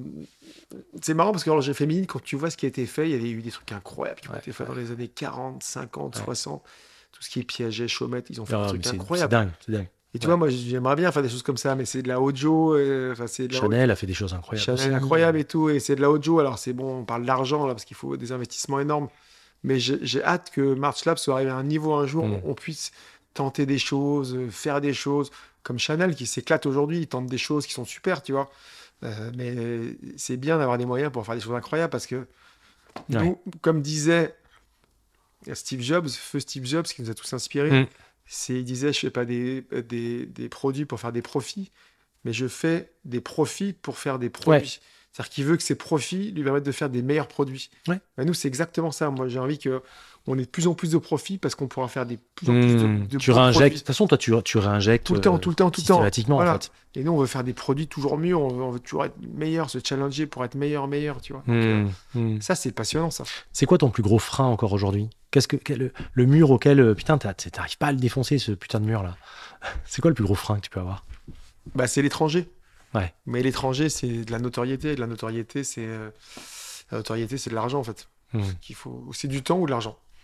Donc soit tu mets beaucoup de temps et tu y arrives au bout de 10 ans à être connu, soit tu as de l'argent. et Ouais. connu. Et tu te fais introduire par le bon gars, qui, voilà. euh, qui va te. C'est la notoriété hors des frontières. Dans les frontières, en, en France, ça va. En France, ça va. On a une belle notoriété. On est reconnu aujourd'hui. On est accepté. Puis on a le plus beau réseau qu'on puisse expérer en France. Vois, dans chaque point de vente, dans chaque ville, pardon, on est dans le meilleur point de vente. Donc franchement, en France, l'âge de raison, etc. etc. Quoi. Vous Voilà. commencez à. Voilà, tu vois, l'âge de raison, on a passé, Ouais. les, on a passé les barrières qu'il fallait passer. Et vous êtes, à- en plus, vous êtes arrivé avant les- toutes les micro-brands euh, qui Voilà. sont arrivées. Donc ça, avait- c'est chouette parce Moi, que. quand je suis arrivé, il y avait personne. Ouais. Enfin, il y avait personne. Il y avait les anciens, oui. il y avait Lip Herbelin, il y avait BRM qui avait démarré dix ans Ouais. avant. Il y avait Bell Ross qui était le benchmark pour nous. Et puis il y avait, euh, il y avait, il y avait quelques vieilles marques et tout ça. Mais Ouais, c'est vrai, Il y avait. Pékinier, évidemment, mais Oui, tu vois, pékinier, euh, c'est- ça n'a pas été simple quand même. hein. ça n'a pas été simple. Mais depuis, tu vois, depuis 10 ans, l'autre jour, je regardais un mapping il y a un an euh, des toutes les marques françaises là. Et il y avait 50 marques. Hmm. Il y avait 50, je les ai comptées, j'étais là, Tu te 2, rends 3, compte 4. Alors il y en a plein qu'on ne connaît pas, tu vois, mais il y en a plein, il y avait 50 marques. C'est fou. Et je me disais, bon, waouh, ok. Donc aujourd'hui, il y a beaucoup de propositions, tu vois. Hmm. Il y a des trucs super. Donc tant mieux. Donc le mur, c'est l'étranger, mais que tu voudrais briser, mais peut-être plus tard, c'est pas, c'est pas forcément la, C'est pas la priorité. c'est pas la priorité. C'est développer l'existant, Exactement. Être plus présent, Exactement. gagner encore en notoriété sûrement, Évidemment. évidemment, bien sûr. Mais euh, non, non, c'est vraiment. Notre priorité, c'est de, de, de- mieux faire notre travail tous les jours avec nos, Ouais. notre, notre réseau. Et je te dis, il y a encore des marges de progression énormes. On a plein de choses à faire. Est-ce que tu sens, euh, parce que je te disais tout à l'heure, le, le fait que le collectionneur euh, un peu plus avisé, entre guillemets, commence à vous accepter davantage Oui, Est-ce que tu le ressens, ça? Oui. Ça, on le ressent depuis euh, quelques années déjà. Mais alors, je vais te dire, c'est un ressenti qui est personnel. Oui, mais bon, Puisque, non, mais c'est pas personnel en fait, pardon. C'est vécu en fait. C'est-à-dire, Mm. Quand, quand j'étais en magasin au début, c'est un truc très drôle. C'est que les mecs venaient aujourd'hui, il y avait des monsieur qui rentraient de 50, 60 ans et qui regardaient les montres et qui disaient Ah, elle est bien, je vais l'acheter pour mon fils. Et puis, petit à petit, Au marrant, fil ça. des années. C'est marrant ce que tu dis. tu vois, ah, mais elle est super. Ben, je vais l'acheter pour mon fils. Et maintenant, les gens, ils viennent et on, on, on a, on a un plateau de vente, on met les gants et souvent, ils nous posent une, une AP, une Rolex ou ce que tu veux, une très Mhm. belle montre. Et puis là, ils regardent et maintenant, ils l'achètent pour eux. Et ça, on a vraiment. Alors, ça, mais ça fait déjà quelques années, mais c'était. euh, je Mhm. c'est- chez Inviteur, c'est depuis trois ans, quoi, depuis quatre ans. Le post-Covid, quoi. Voilà.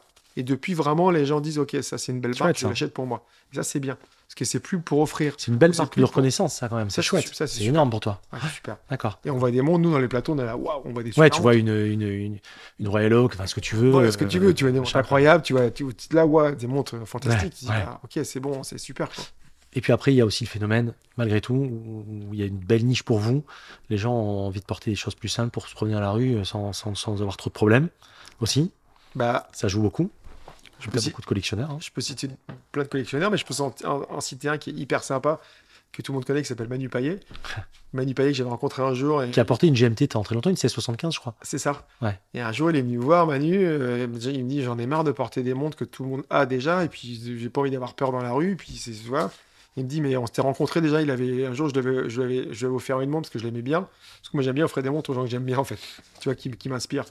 Et puis, il est revenu trois ans après. Il m'a dit Ouais, Tu sais quoi, j'ai envie de m'acheter une montre et tout. Et il, s'est acheté, en fait, sans me demander. Génial. Et- Ah oui, d'accord. Parce qu'il est venu un week-end, j'étais pas là, en fait. et c'est après qu'il m'a expliqué ça. Et donc, il s'est pris. une- À Biarritz? Il était non à Paris. À Paris Et après, il l'a acheté. Après, donc, je l'ai revu. Et puis maintenant, il la porte tout le temps, tu vois. Mais voilà. il- Là, je crois qu'il porte plus trop sa 1675, je crois. Plus tout. Ouais. Il porte que sa mansard. Ouais. Et en Ouais, spectacle, partout, il a sa c'est mansard. marrant, ça. Ouais, c'est drôle. C'est un bel ambassadeur en plus. Super. Top. est- c'est un mec excellent, Il est top. franchement. Donc, euh, ouais, tu vois, lui, il a, il a pareil. Il a squeezé. Il a dit non, mais moi, je veux arrêter de porter ce que tout le monde porte. C'est dangereux. c'est un peu ce qu'on disait. C'est un, c'est le côté mainstream qui fait qu'on en a marre. Ouais. Déjà, pas avoir la montre du voisin. Et deux, le côté, bah, euh, Pouvoir envie se promener dans la rue sans se faire agresser, quoi, tout Et, simplement. et- et pas t'assimiler. euh, voilà. Je veux dire, euh, demain, tu viens à Biarritz, t'as envie de te baigner, t'as envie de machin. Bah, t'as pas envie de mettre ta vintage qui a 50 piges dans la flotte, quoi, tu vois, ou t'as pas envie de. euh, voilà, tu vois. C'est clair. Donc, euh, Donc, non, mais c'est bien. Et, avoir une montre plus simple aussi, tu vois. Ouais, c'est vraiment un phénomène post-Covid, ça aussi, hein, c'est vrai. À mort. Avec les fringues aussi qui ont beaucoup changé. Pareil. Comme on disait, Plus simple. tout le monde se balade en sneakers, en machin, en. Tranquille. Et, et- et je crois que les vendeurs de costumes ont pris une bonne branlée, par contre. Ouais, hein, ouais. apparemment, ça a bien. Les pauvres. Moi, j'aime bien bien m'habiller, mais c'est vrai qu'on on a moins. s'habille plus. On s'habille plus, moi. Je... plus de chemise, on met plus de cravate. Enfin, très peu. Moi, des chemises, j'en achetais euh, très souvent, tout le temps, tout le temps, tout Mhm. le temps. J'en achète quasiment plus parce que je les use quasiment plus, en fait. C'est Tu clair. vois Moi, pareil, je m'habillais beaucoup plus avant le Covid. Ah, moi, j'étais, j'étais, ouais, pareil, j'étais vraiment. euh, Mais ça a tellement changé, tout ça. Ouais, c'est marrant. Les souliers, tu vois. Les souliers. C'est bon, des trucs qu'on achète moins, quoi. Quelle est ta vision, euh, toi, justement, par rapport, parce que tu peux avoir un œil critique sur la partie vers tout, tout ce qui a déboulé depuis 5, 6, 7 ans? T'en penses quoi, toi, concrètement? Bah, je pense qu'il y a des trucs super. Ouais. Tu vois, Serica. Je crois qu'il y a 5 marques par. Attends, c'est Lionel avait dit ça? Je sais plus. Enfin, je... je crois que c'est 5 marques tous les... toutes les semaines, si je dis pas de bêtises qui se lancent. Enfin, c'est un truc, c'est un chiffre énorme. Je sais plus exactement, à vérifier. Ouais. Le micro-brand. Après, il y en a la moitié qui, euh, trois quarts, qui se cassent la gueule. Hein. Ils font disparaître, tu vois. Bien sûr, bien sûr. Mais euh, non, je pense qu'il y a des trucs super euh, comme Serica que tu as interviewé. Ouais, ouais. Jérôme Gabriel, c'est C'est bien parce que moi, j'ai toujours dit, March Lab, j'espère qu'on va euh, imaginer que l'horlogerie soit un grand puzzle avec des grosses pièces, grosses pièces Rolex, une AP, une Ouais. Cartier. Moi, j'ai pas essayé de remplacer une pièce de quelqu'un, Ouais. j'ai essayé d'ajouter une pièce au puzzle. J'ai essayé Ouais. d'agrandir le puzzle. Tu vois, c'était ça ma vision. Je pense que des gens comme Serica, ils agrandissent le puzzle de Mm, aussi. Ils mm. mettent une petite pièce qu'il n'y avait pas. Ce qu'ils ont fait, ça n'existait pas. Tout à fait. Tu vois? Et ça, c'est bien. Après, il y en a d'autres, ils essayent de remplacer, enfin, ils essaient même pas de remplacer des pièces, mais ils font des choses qu'on a déjà vues, et ça, c'est dommage. C'est c'est dommage, mais c'est- chacun peut, peut- peut créer sa marque. Mais j'aime bien voir des marques naître quand ils te disent Ah bah tiens, ça c'est bien et tout, c'est cool, c'est Ouais. différent, ça apporte quelque chose, et ça n'existait pas. Donc ça, c'est bien, je trouve ça intéressant. D'accord. Et t'as des marques comme ça, des micro-marques qui parfois se rapprochent de toi euh, pour des trucs comme ça, ou où ils ont compris que tu faisais ton taf et que. Alors nous, c'est marrant parce que nous, personne ne, ne s'approche de nous. Peut-être que, je sais pas, ils ont peur que ça, ça soit un Non, mais vous- ton identité est tellement forte, je pense. Ouais, je, je- euh, je sais pas, tout le monde va plutôt vers des choses plus faciles et tout ça, tu vois. Donc, euh, comme les plongeuses, par exemple, là, on en a un peu marre d'avoir des plongeuses tout le temps. Mais euh, non, je pense que c'est un style qui est pas facile, ce qu'on fait nous, enfin, à porter. Je pense que les gens n'identifient pas ça comme un style peut-être hum, hum. propice pour faire du business. Mm. Je sais pas, je me rends pas compte, mais c'est vrai que. Et après, notre, notre travail de design, il est. Enfin, si j'ai vu des trucs qui, qui nous ressemblaient quand même. Je vois beaucoup de choses qu'on fait qui sont empruntées, que je revois sur d'autres trucs, d'autres marques, mais des petites touches simplement. Mais dans Mm. dans l'esprit complet, 100%, je vois pas trop. D'accord. Mais euh, en fait, d'où nos montres, elles paraissent simples, mais elles sont pas simples du tout. en fait. Non, non, mais c'est clair. Tu vois? Et ce juste équilibre et tout, euh, encore une fois, il est précis, mais il est très très Ouais. dur à trouver. La simplicité et la sophistication ultime, comme on dit. Exactement, Léonard de Vinci. Léonard Exactement. de Vinci. Et tu vois, chaque fois, on me dit, mais t'as pas peur d'être copié? Et je dis, tu sais quoi? Non, parce que c'est très difficile. De faire quelque chose d'aussi simple, Ouais. c'est très difficile. Exactement. C'est ce qui est le plus difficile. Bah, euh, dans un genre différent, regarde l'iPhone, quoi. Pareil. C'est Pareil. un Mac, euh, un iPhone, c'est c'est Hyper dur. extrêmement simple, mais c'est extrêmement reconnaissable. Et c'est et c'est Et quand tu lis le bouquin sur Steve Jobs, il, c'est incroyable. il te dit qu'il est, il faisait, il faisait C'était un fou, lui. De, de- de- ses développeurs. Il Ah non, mais pour la ça, typo, les- c'est un de typo au départ, Ouais. tu sais, lui, hein, Ouais. quand même. Ouais, oui, enlève-moi ça. Les mecs comprenaient pas. Exactement. Ouais, ouais, ouais. Donc, euh, tu vois, et dans les mi- microbrands, ce qui est bien, non, ah, voilà, après, il y a. Ce qui est bien, ce qui est super par contre, c'est que ça a apporté une nouvelle offre. Et ça a fait que bah, ça a ouvert l'esprit de plein de gens, Ouais, je suis d'accord avec toi. des clients finaux. Ouais. Alors, des revendeurs, pas Tu trop, sens, parce un, que. tu sens un shift, hein, de toute façon. hein. Tu sens Ouais. vraiment depuis quelques années. hein. Alors, ces microbrands, par contre, elles vont pas chez le revendeur, chez le Ouais. revendeur classique. Ça, c'est leur choix. Mais par contre, elles ont ouvert le- le- l'esprit des, clients finaux qui, eux, maintenant, se disent bah voilà, il n'y a pas forcément que les marques suisses. Il n'y a pas forcément que les marques euh, ancestrales. Mm. Il y a aussi ça. Et il y a aussi de la qualité et c'est cool. Et donc maintenant, les mecs achètent des marques autres que euh, le précaré. Des, tu vois. Et ça, c'est super Mm. parce que ça ouvre plein de perspectives pour tout le monde. Ouais, Donc ça, c'est- donc ça, c'est bien. Ouais, c'est ouais, bien. ouais. Après, dans toute cette faune aussi, par contre, il y en a qui, euh, euh, comment dire, euh, qui vont parfois un peu trop vite ou qui cassent un peu le- les codes en, en court-circuitant. Enfin, tu vois, il y a des choses. Ouais, ou mais qui- il y a, y a- mais il y, a- il y a de tout en fait. il y a de tout. Il y a des, gens, il y a des gens sincères Ouais. il y a à boire et à manger, quoi. Il y a des gens sincères, d'autres qui le sont moins. Mais je Ouais. pense que les gens ont quand même maintenant développé un radar à sincérité quelque part, tu vois. Enfin, Un peu, ça se sent quand même, un je peu. trouve. Ouais, ouais, Tu vois un peu quand même. Euh, Donc, euh, ouais. Mais c'est bien. Non, c'est bien parce que c'est. Ça crée des nouveaux. Tu vois, s'il y a des, il y a des maintenant, il y a des petits salons indépendants qui Mm. se créent partout, où tu as des acheteurs finaux qui vont euh, aller acheter euh, bah, une série K ou autre, autre chose. mm, mm. C'est bien, tu vois, les gens achètent d'autres montres et c'est super. C'est bien. Bah, avant, c'était hyper cloisonné. Je te dis, moi, c'est vrai que pourtant, quand on dit avant, c'était c'était il y a 10 Non, ans, mais c'était il y a. Non, mais complètement. Il y a Mais 10 ans, quand j'ai démarré. hein. Comme tu dis si bien, avant, il y avait des, il y avait des, des montres à moins de 500 balles, des montres de galerie marchande, en gros. Ouais. Euh, des montres à euh, 3, 4, 5 000. Et après, des montres beaucoup plus chères. Mais t'avais, t'avais rien entre les 500 et les 3000, en gros. T'avais T'avais, que dalle. t'avais que dalle. Ou alors Et des moi, trucs. et moi, que j'avais un des premiers interviews que j'avais fait avec une euh, Elodie Bayer du Figaro, elle m'avait dit, mais euh, c'est très beau ce que vous avez fait, mais euh, en fait, euh, vous êtes sûr qu'il y a des clients pour acheter ça? Ah, putain. Et je lui dis, bah pourquoi? Elle m'a dit, parce que s'il n'y a pas eu d'offre avant, c'est parce qu'il n'y a pas de marché. Et alors, je lui ai dit ce que Steve Jobs disait.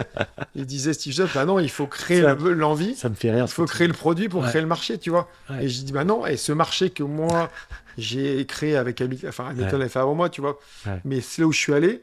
Aujourd'hui, je vois qu'il y a plein de monde. Je dis, bah en fait, c'était un vrai marché. Et c'est ce que Steve Jobs disait. Steve Jobs disait, les gens n'ont pas idée de ce qu'ils ont envie avant qu'on leur ait mis sous les yeux. Ouais. Ouais. Et c'est pour ça qu'il Exactement. est arrivé avec euh, le Mac, avec Bien le sûr. MacBook, le Mac Pro, Bien le sûr. truc. Il disait, en fait, Bien il faut le créer le désir. Bien sûr. Et donc voilà, c'était c'était drôle, tu vois. Il y a combien de choses comme ça auxquelles on n'a même pas pensé euh, Il y a des choses que tu possèdes aujourd'hui, euh, mais il y, a, il y a encore 5 ou 10 ans, tu n'en avais tellement pas besoin en fait. C'est clair. Enfin, tu, tu savais même clair. pas que ça existait et tu, enfin, le monde, a, la vie a tellement changé quoi. C'est clair. Mais euh, d'accord. Mais c'était bon. Donc, et des boutiques, euh, des boutiques euh, uniquement March Lab, ça c'est ton, c'est ton rêve euh, le plus fou? Bah moi, j'en ai trois déjà à Oui. Je sais bien, et je je- parle euh, sur le territoire euh, national. Après?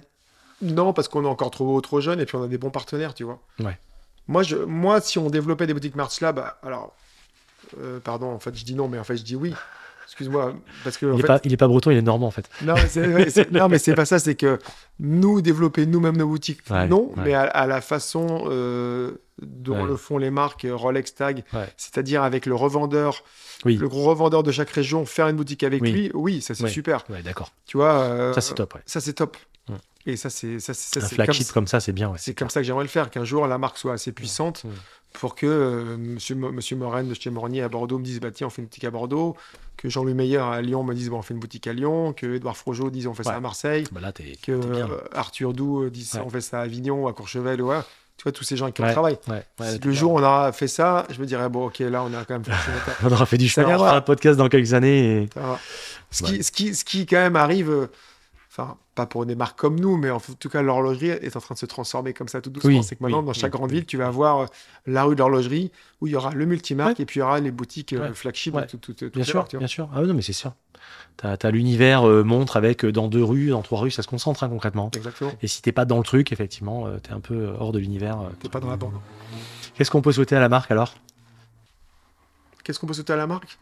Bah, pff, franchement, de continuer à faire euh, des beaux produits et de faire rêver les gens, et de créer de l'émotion euh, et d'avancer. De... Voilà, on peut souhaiter qu'elle se bah, C'est développe. bien déjà, c'est beau. hein, c'est qu'elle se développe sereinement, tu vois. Mm. Je pense que la sérénité. Moi, je dis toujours, j'ai jamais eu de. de, de, de, de, de, de- de- de- De montée, euh, De montée à fulgurante, tu veux dire. D'ailleurs, je serais bien emmerdé avec une montée à fulgurant parce que je me dirais, voilà, qu'est-ce que je dois faire après pour que ça continue à monter? C'est c'est- c'est- c'est stressant hein, quelque part. hein, parce Ouais. que même, même si, je- évidemment, j'aimerais- comme les artistes qui, se, qui deviennent complètement Ouais. dingues quand, Ouais. ils ont, euh, quand ils ont un succès assez rapide, ils deviennent tous fous à chaque fois. Mais C'est voilà, un peu la même chose. hein. bah, tu vois. Et je me dis parfois, euh, qu'est-ce que je ferais mince, si ça m'arrivait? Alors, je- évidemment, je, je suis un peu envieux de. le- c'est- Oui, J'aimerais bien. Mais je me dis, voilà, si tu montais d'un coup de plus 300% ou 500%, ouah, tu dirais, qu'est-ce que tu fais après, quoi? C'est Ouais, quoi le. ouais, ouais. Donc euh, non, nous on a une croissance, euh, tu vois, sereine, euh, pérenne et linéaire, et c'est super en fait parce qu'on avance concrètement, mais sûrement. Mm, mm. Non, non, mais la marque, on peut lui souhaiter de grandir et de continuer à, à faire, voilà, de faire des belles choses et de faire, de faire qu'en fait elle soit une belle marque française. Mm. Moi, j'ai depuis le début, on voulait que ce soit une marque française. Parce que aussi avec Jérôme euh, et Joseph, on disait voilà, nous on est des Français, mais on a, on a, on a, du- on aime le style, on aime le, tu vois, et l'élégance française, c'est euh, ce qui est reconnu dans le monde entier. quoi. Mm. Moi, j'ai mon distributeur en Indonésie, euh, à Rio, qui me disait, mais Alain, mais il y a... tu te rends pas compte, la France, c'est le seul pays, c'est le pays des plus belles marques du monde. Ouais. Cartier. euh, Non, on, on baigne dedans, on s'en rend pas on compte. s'en rend pas mais, compte. euh, me dit, mais il y a, rien ailleurs. Ah, Ouais. Oui, on a quelques en Italie, ouais, mais toutes les marques sont françaises. c'est vrai, c'est vrai. Les belles marques de luxe sont majoritairement françaises. Voilà, Il n'y a pas que en France, mais effectivement, euh, exactement. Donc, l'Italie, etc. donc, mais nous, beaucoup en France. donc, nous, on a réussi à, à éclore ici déjà en à France. rayonner comme ça. On est hyper content et si on peut continuer de faire partie de ça, tu vois, c'est ouais bah écoute, euh, on est les plus heureux du monde quoi. Parce Mhm. qu'être reconnu en France parmi les grandes marques françaises, c'est super. Et on a encore, je te dis, on a encore plein de choses à prouver de toute façon. hein. La, la- la route Mhm. continue et c'est cool. Ah, Il mais y a pas de à faire. Donc euh, non. Qu'est-ce que tu dirais On a fait un bon tour déjà, mais euh, qu'est-ce que tu dirais au, au petit Alain Maric de 18 ans, euh, voileux, euh, si tu devais le croiser maintenant? Je lui dirais, tu sais pas ce qui va t'attendre, mon pote, mais tu vas voir, ça va monter, ça va descendre, ça va être rock'n'roll. Je lui dirais, accroche-toi. Mets pas de casque, mais vas-y, fonce, mon gars. Ça risque de mettre ta ceinture. Ouais, ça va secouer, tu vas voir. Ça a bien secoué, mais c'était cool. Mais c'est cool. Ouais. Non, non, c'est bien, c'est bien. C'est une... non, je- je- tu vois, je... quand j'étais dans le dur avec Marshall, parce que j'étais dans le dur, et je- T'en as chié des ronds de chapeau à une époque quand même. hein. j'étais énorme, énorme, beaucoup, beaucoup. quand même, Ouais. Parce que monter une marque, c'est quand même toujours. euh, Tu es toujours dans- constamment dans le doute, euh, l'euphorie, le doute, l'euphorie. euh, Quand t'es entrepreneur, c'est que tu ça. vois, toi, tu connais Ouais, aussi, ouais, donc c'est pareil. J'ai Ce que je veux dire, c'est que j'ai jamais regretté d'avoir quitté Quicksilver où j'étais bien, tu vois. Ouais. Parce que tout le monde me dit, mais tu regrettes d'avoir quitté? Et jamais, jamais. C'est-à-dire que ces montées et ces descentes, elles valent le coup d'être vécues. Tu sais, c'est marrant, moi, quand je suis parti, comme je t'en ai parlé, euh, quand je suis parti de l'Argus après euh, 12 ans ou 11 ans de bourreau au service, tout le monde m'a dit. J'ai eu deux catégories de personnes dans la boîte. Il y a ceux qui me regardaient entre guillemets en vue en disant putain c'est c'est trop bien, euh, tu vas faire un truc incroyable derrière, c'est génial. Et j'ai ceux qui me disaient mais non mais t'es complètement fou, qu'est-ce que mais qu'est-ce que tu vas devenir? Tu vois, t'avais vraiment les deux catégories de personnes. Mais là c'est un peu pareil en fait. C'est pareil. C'est un peu choisi ton camp camarade quoi, tu C'est vois. Exactement euh, ça. Exactement. et ça. j'avais vraiment les, je voyais dans les yeux des gens soit de la pitié, soit de l'envie. Euh, Entre guillemets, hein, je fais une grosse, une big picture, mais, Mais tu c'est vois ça. pas le truc quoi. Mais c'est exactement ça. et à l'arrivée, euh, même si toi. Parce qu'en fait, toi, ils voient pas que tu galères, en fait. Parce qu'ils te voient, mais, mais ils sont hyper envieux, en fait. Parce que même si toi, tu es dans ton, ton, ton caca toute la euh, journée à compter ton argent, à te dire, voilà, voilà, c'est galère, comment je vais faire le mois prochain comment je pense que tu es un peu comme moi, c'est-à-dire que tu, en plus, euh, moi ça va toujours quoi. Oui. Quand je vois les gens, et, mais c'est même pas, c'est même pas une façade de machin. C'est juste que même s'il y a des galères, c'est la vie en fait, si tu veux. Enfin, C'est clair. un chef d'entreprise ou un entrepreneur, c'est quelqu'un qui règle des problèmes. Ouais. C'est tout en fait. C'est Enfin, juste ça. Qui clair. règle des problèmes du matin au soir. Donc euh, quand les gens me disent ah mais t'as ça et qui arrive, mais oui mais c'est pas grave en fait. Il est arrivé une tuile mais c'est pas grave. Et on va on va régler ce problème, passer au suivant. Il y en aura une autre, il y aura encore une autre merde. Bah, Mais, quand je euh, te dis, quand on... comme, on en, comme on en parlait à table, quand on monte la, Ouais. quand on monte la rune tous les samedis matins à 6h du mat avec mon copain Christian qui est à Ikepod, on, fait, on a une heure et demie de montée ou deux heures de montée et une heure et demie de descente pendant trois heures. on déroule et les problèmes, les machins, d'entrepreneurs et tout, liés à la montre et Ouais, tout. Puis à l'arrivée, il y a toujours des solutions, il y a sûr. toujours des trucs et tout. Alors qu'on suit des tips, tiens, tu fais Et- ci, fais ça. voilà, Et quand tu prends du recul derrière, ce qui est intéressant, c'est. Moi, j'aime bien me faire cet exercice. Tu te rappelles euh, des emmerdements que tu as eu il y a 6 mois, 1 an, 2 ans, 3 ans? Ils sont où ces emmerdes en fait maintenant? C'est- C'est c'est plus rien. C'est. C'est juste plus rien. C'est un truc que tu as réglé et tu y penses même plus et ça fait même plus partie de ta vie, tu vois. C'est Donc quand tu les vois avec ce recul-là, tu te rends compte que ce qui te paraissait mais énorme finalement et insurmontable. C'est clair. Et c'est marrant ce que tu dis, parce que dans l'autre sens, ça marche aussi. Oui, C'est un jour, j'avais un gros problème et il y a un de mes potes qui me dit Mais Alain, euh, projette-toi dans un an, là, dans un an, ce Ouais, truc que tu entends parler, ce sera plus rien. mais bien sûr. Ce sera un petit problème, ta marque, elle sera là. Mais bien sûr. fait ça. Mais bien sûr. Et là, tu restes bloqué sur un truc, mais prends la hauteur, parce que tu, tu vois, vois à long terme. Et c'est vrai, il avait raison. Ouais. après, c'était plus rien le problème. Ouais, Comme on dit toujours, on surestime ce qu'on peut faire en un an, mais on sous-estime ce qu'on peut faire en cinq ans. C'est, t'as beaucoup d'entrepreneurs qui Ah font ouais, ce genre de mal c'est assez vrai. Souvent, on se dit en un an, je vais faire ça, ça, ça, et on est déçu parce qu'au bout d'un an, on n'a pas tout fait. Souvent, parce qu'on a des grands projets. Mais on sous-estime ce qu'on peut faire en cinq ans. Parce qu'amuse-toi à regarder ce que tu as fait depuis cinq ans, et tu vas te rendre compte que tu as fait un sacré bout de chemin. Pas mal. C'est assez, marrant de voir Je ça. la comme garde, ça. je te copierai. Tu la gardes, ouais. Je copierai Edouard. Et euh, je pense qu'on a fait un bon tour. Bah écoute, hein, je pense que c'est, euh, c'est vraiment. euh, Je sais pas si on a bien partagé cool. les choses et tout ça. Donc, euh, bah, on a partagé quand même pas mal de trucs. c'était cool en tout cas. C'est sympa. C'est bien. de se ouais, moi, j'aime bien échanger. C'était vraiment, vraiment génial. Je vais te demander un dernier truc. Oh là là, attention sur la question piège là. Ouais, c'est la question piège. Est-ce que tu penses, j'ai aucun intérêt là-dessus, Non. qu'on peut. voilà, bah c'est bon. Comme disait quelqu'un, le nom, tu l'as déjà, va chercher Louis. Euh, faut commerciaux, je leur disais ça. D'accord. Euh, Est-ce que tu. ça, c'est- je je vais ressortir ça. Si Le nom, tu l'as déjà. Ouais. Va chercher Louis. C'était un bon directeur commercial, toi, dis-moi. J'ai fait ce que j'ai pu. Et euh, bah, tu sais, c'est mon, mon job aussi aujourd'hui encore. hein. Ouais. Euh, Tu sais ce que disait Paul Ricard à ses commerciaux? Dis-moi. Il disait Maintenant, à partir d'aujourd'hui, chaque jour, tu dois te faire un nouvel ami. Ah, c'est pas mal. Un jour, un ami. Putain, ça en fait. Ouais, ça, c'était pour l'apéro qu'il disait ça. Bah ouais, ouais, mais c'est comme ça qu'il est là. oui, oui, c'est- Qu'il est là où il est. Ouais, c'est clair. Euh, non, ça serait par rapport à nos auditeurs. Est-ce que tu penses, tu peux y réfléchir entre temps et on le mettra sur le lien, qu'on peut avoir un petit, un, un petit code promo, un petit truc sur le site web par exemple ou quelque chose Selon toi, est-ce que tu penses que c'est possible ou pas? Bah ouais, on peut le faire, carrément. Euh, Donc je te mets un code. euh, Je le mettrai moi sur le. Quand, quand l'épisode sortira, je pourrai le mettre. Réfléchis peut-être à quelque chose sur le site, tu me diras, nous on se. Mais voilà, on mettra. Et je le mettrai moi sur le, la story et sur le. le... Bah ouais, on te met un code, on fait quoi? On fait un code, bah, trouvons le nom du code. tout Ben, on suite. peut trouver le nom du code tout de suite, qu'est-ce que t'en penses? Bah ouais, on l'appelle comment alors le code? Biarritz. Biarritz 23 non Biarritz, ouais, Biarritz 23. Biarritz 23. Biarritz 23, tout attaché, Voilà. sur le site web. voilà. On est d'accord Et le Et, euh, code est opérationnel pendant deux secondes. C'est ça. Putain, en fait, c'est une barre de fer, le mec. C'était, la, grosse blague à la- dans la boîte de nuit où j'allais quand j'étais jeune. Et à un moment, Ah oui. en, en pleine soirée, il disait Attention, attention, le bar est ouvert pendant deux minutes. Ça. Et tout le monde courait au bar et tout. Il a- Gratuit jusqu'à la caisse, quoi. Ouais, Ouais, ouais, ouais. ouais, ouais. Quand tu Genre, Marais. T'as les mêmes blagues. Donc, non, non, mais Biarritz, euh, Biarritz 24. Biarritz 23. Biarritz 23, pardon. Biarritz 23, 24, 24 c'est encore plus de Ouais. pourcents. Non, Biarritz 23, on réfléchit à un truc, on sait pas, tu réfléchiras à un truc avec, euh, avec tes gars. Avec plaisir. Et puis, euh, et puis euh, voilà, ben, comme ça, vous aurez On met le code opérationnel pendant combien de temps tu mets Un mois Ouais, un mois, d'accord. Super, voilà. on te fait ça. Eh ben, on fait comme ça, super. Cool. Bah écoute, euh, Merci, merci, Alain, aux auditeurs. J'espère que vous plaira. Et merci à toi, Edouard, c'était cool. Bah, avec grand plaisir. Bon moment. Maintenant, on va aller surfer. Allez, on y va, on retourne. Il fait beau. Les... Encore une fois, pour mettre dans le, dans le bain, donc Biarritz, beau temps. Les petits 18 degrés euh, de début de saison, là, qui sont, euh, c'est juste euh, extraordinaire. Exactement. Printanier. Exactement. Euh, du tourisme, juste qu'il faut, mais pas trop. Parfait. Euh, parfait. C'est on comme, y va. C'est comme on aime. Allez. Super. Ciao à merci. tous. Merci Salut. à toi. Ciao. Nous arrivons à la fin de cet épisode. J'espère qu'il vous a plu. Si tel est le cas, je vous invite à liker, partager, commenter. Comme d'habitude, vous pouvez me contacter par mail à l'adresse démontrez-vous à gmail.com ou en DM via le compte Insta démontrez-vous. N'hésitez pas à laisser un commentaire sur Apple Podcast et pensez à poster en story votre monde du jour devant une capture du podcast, histoire que je vous republie.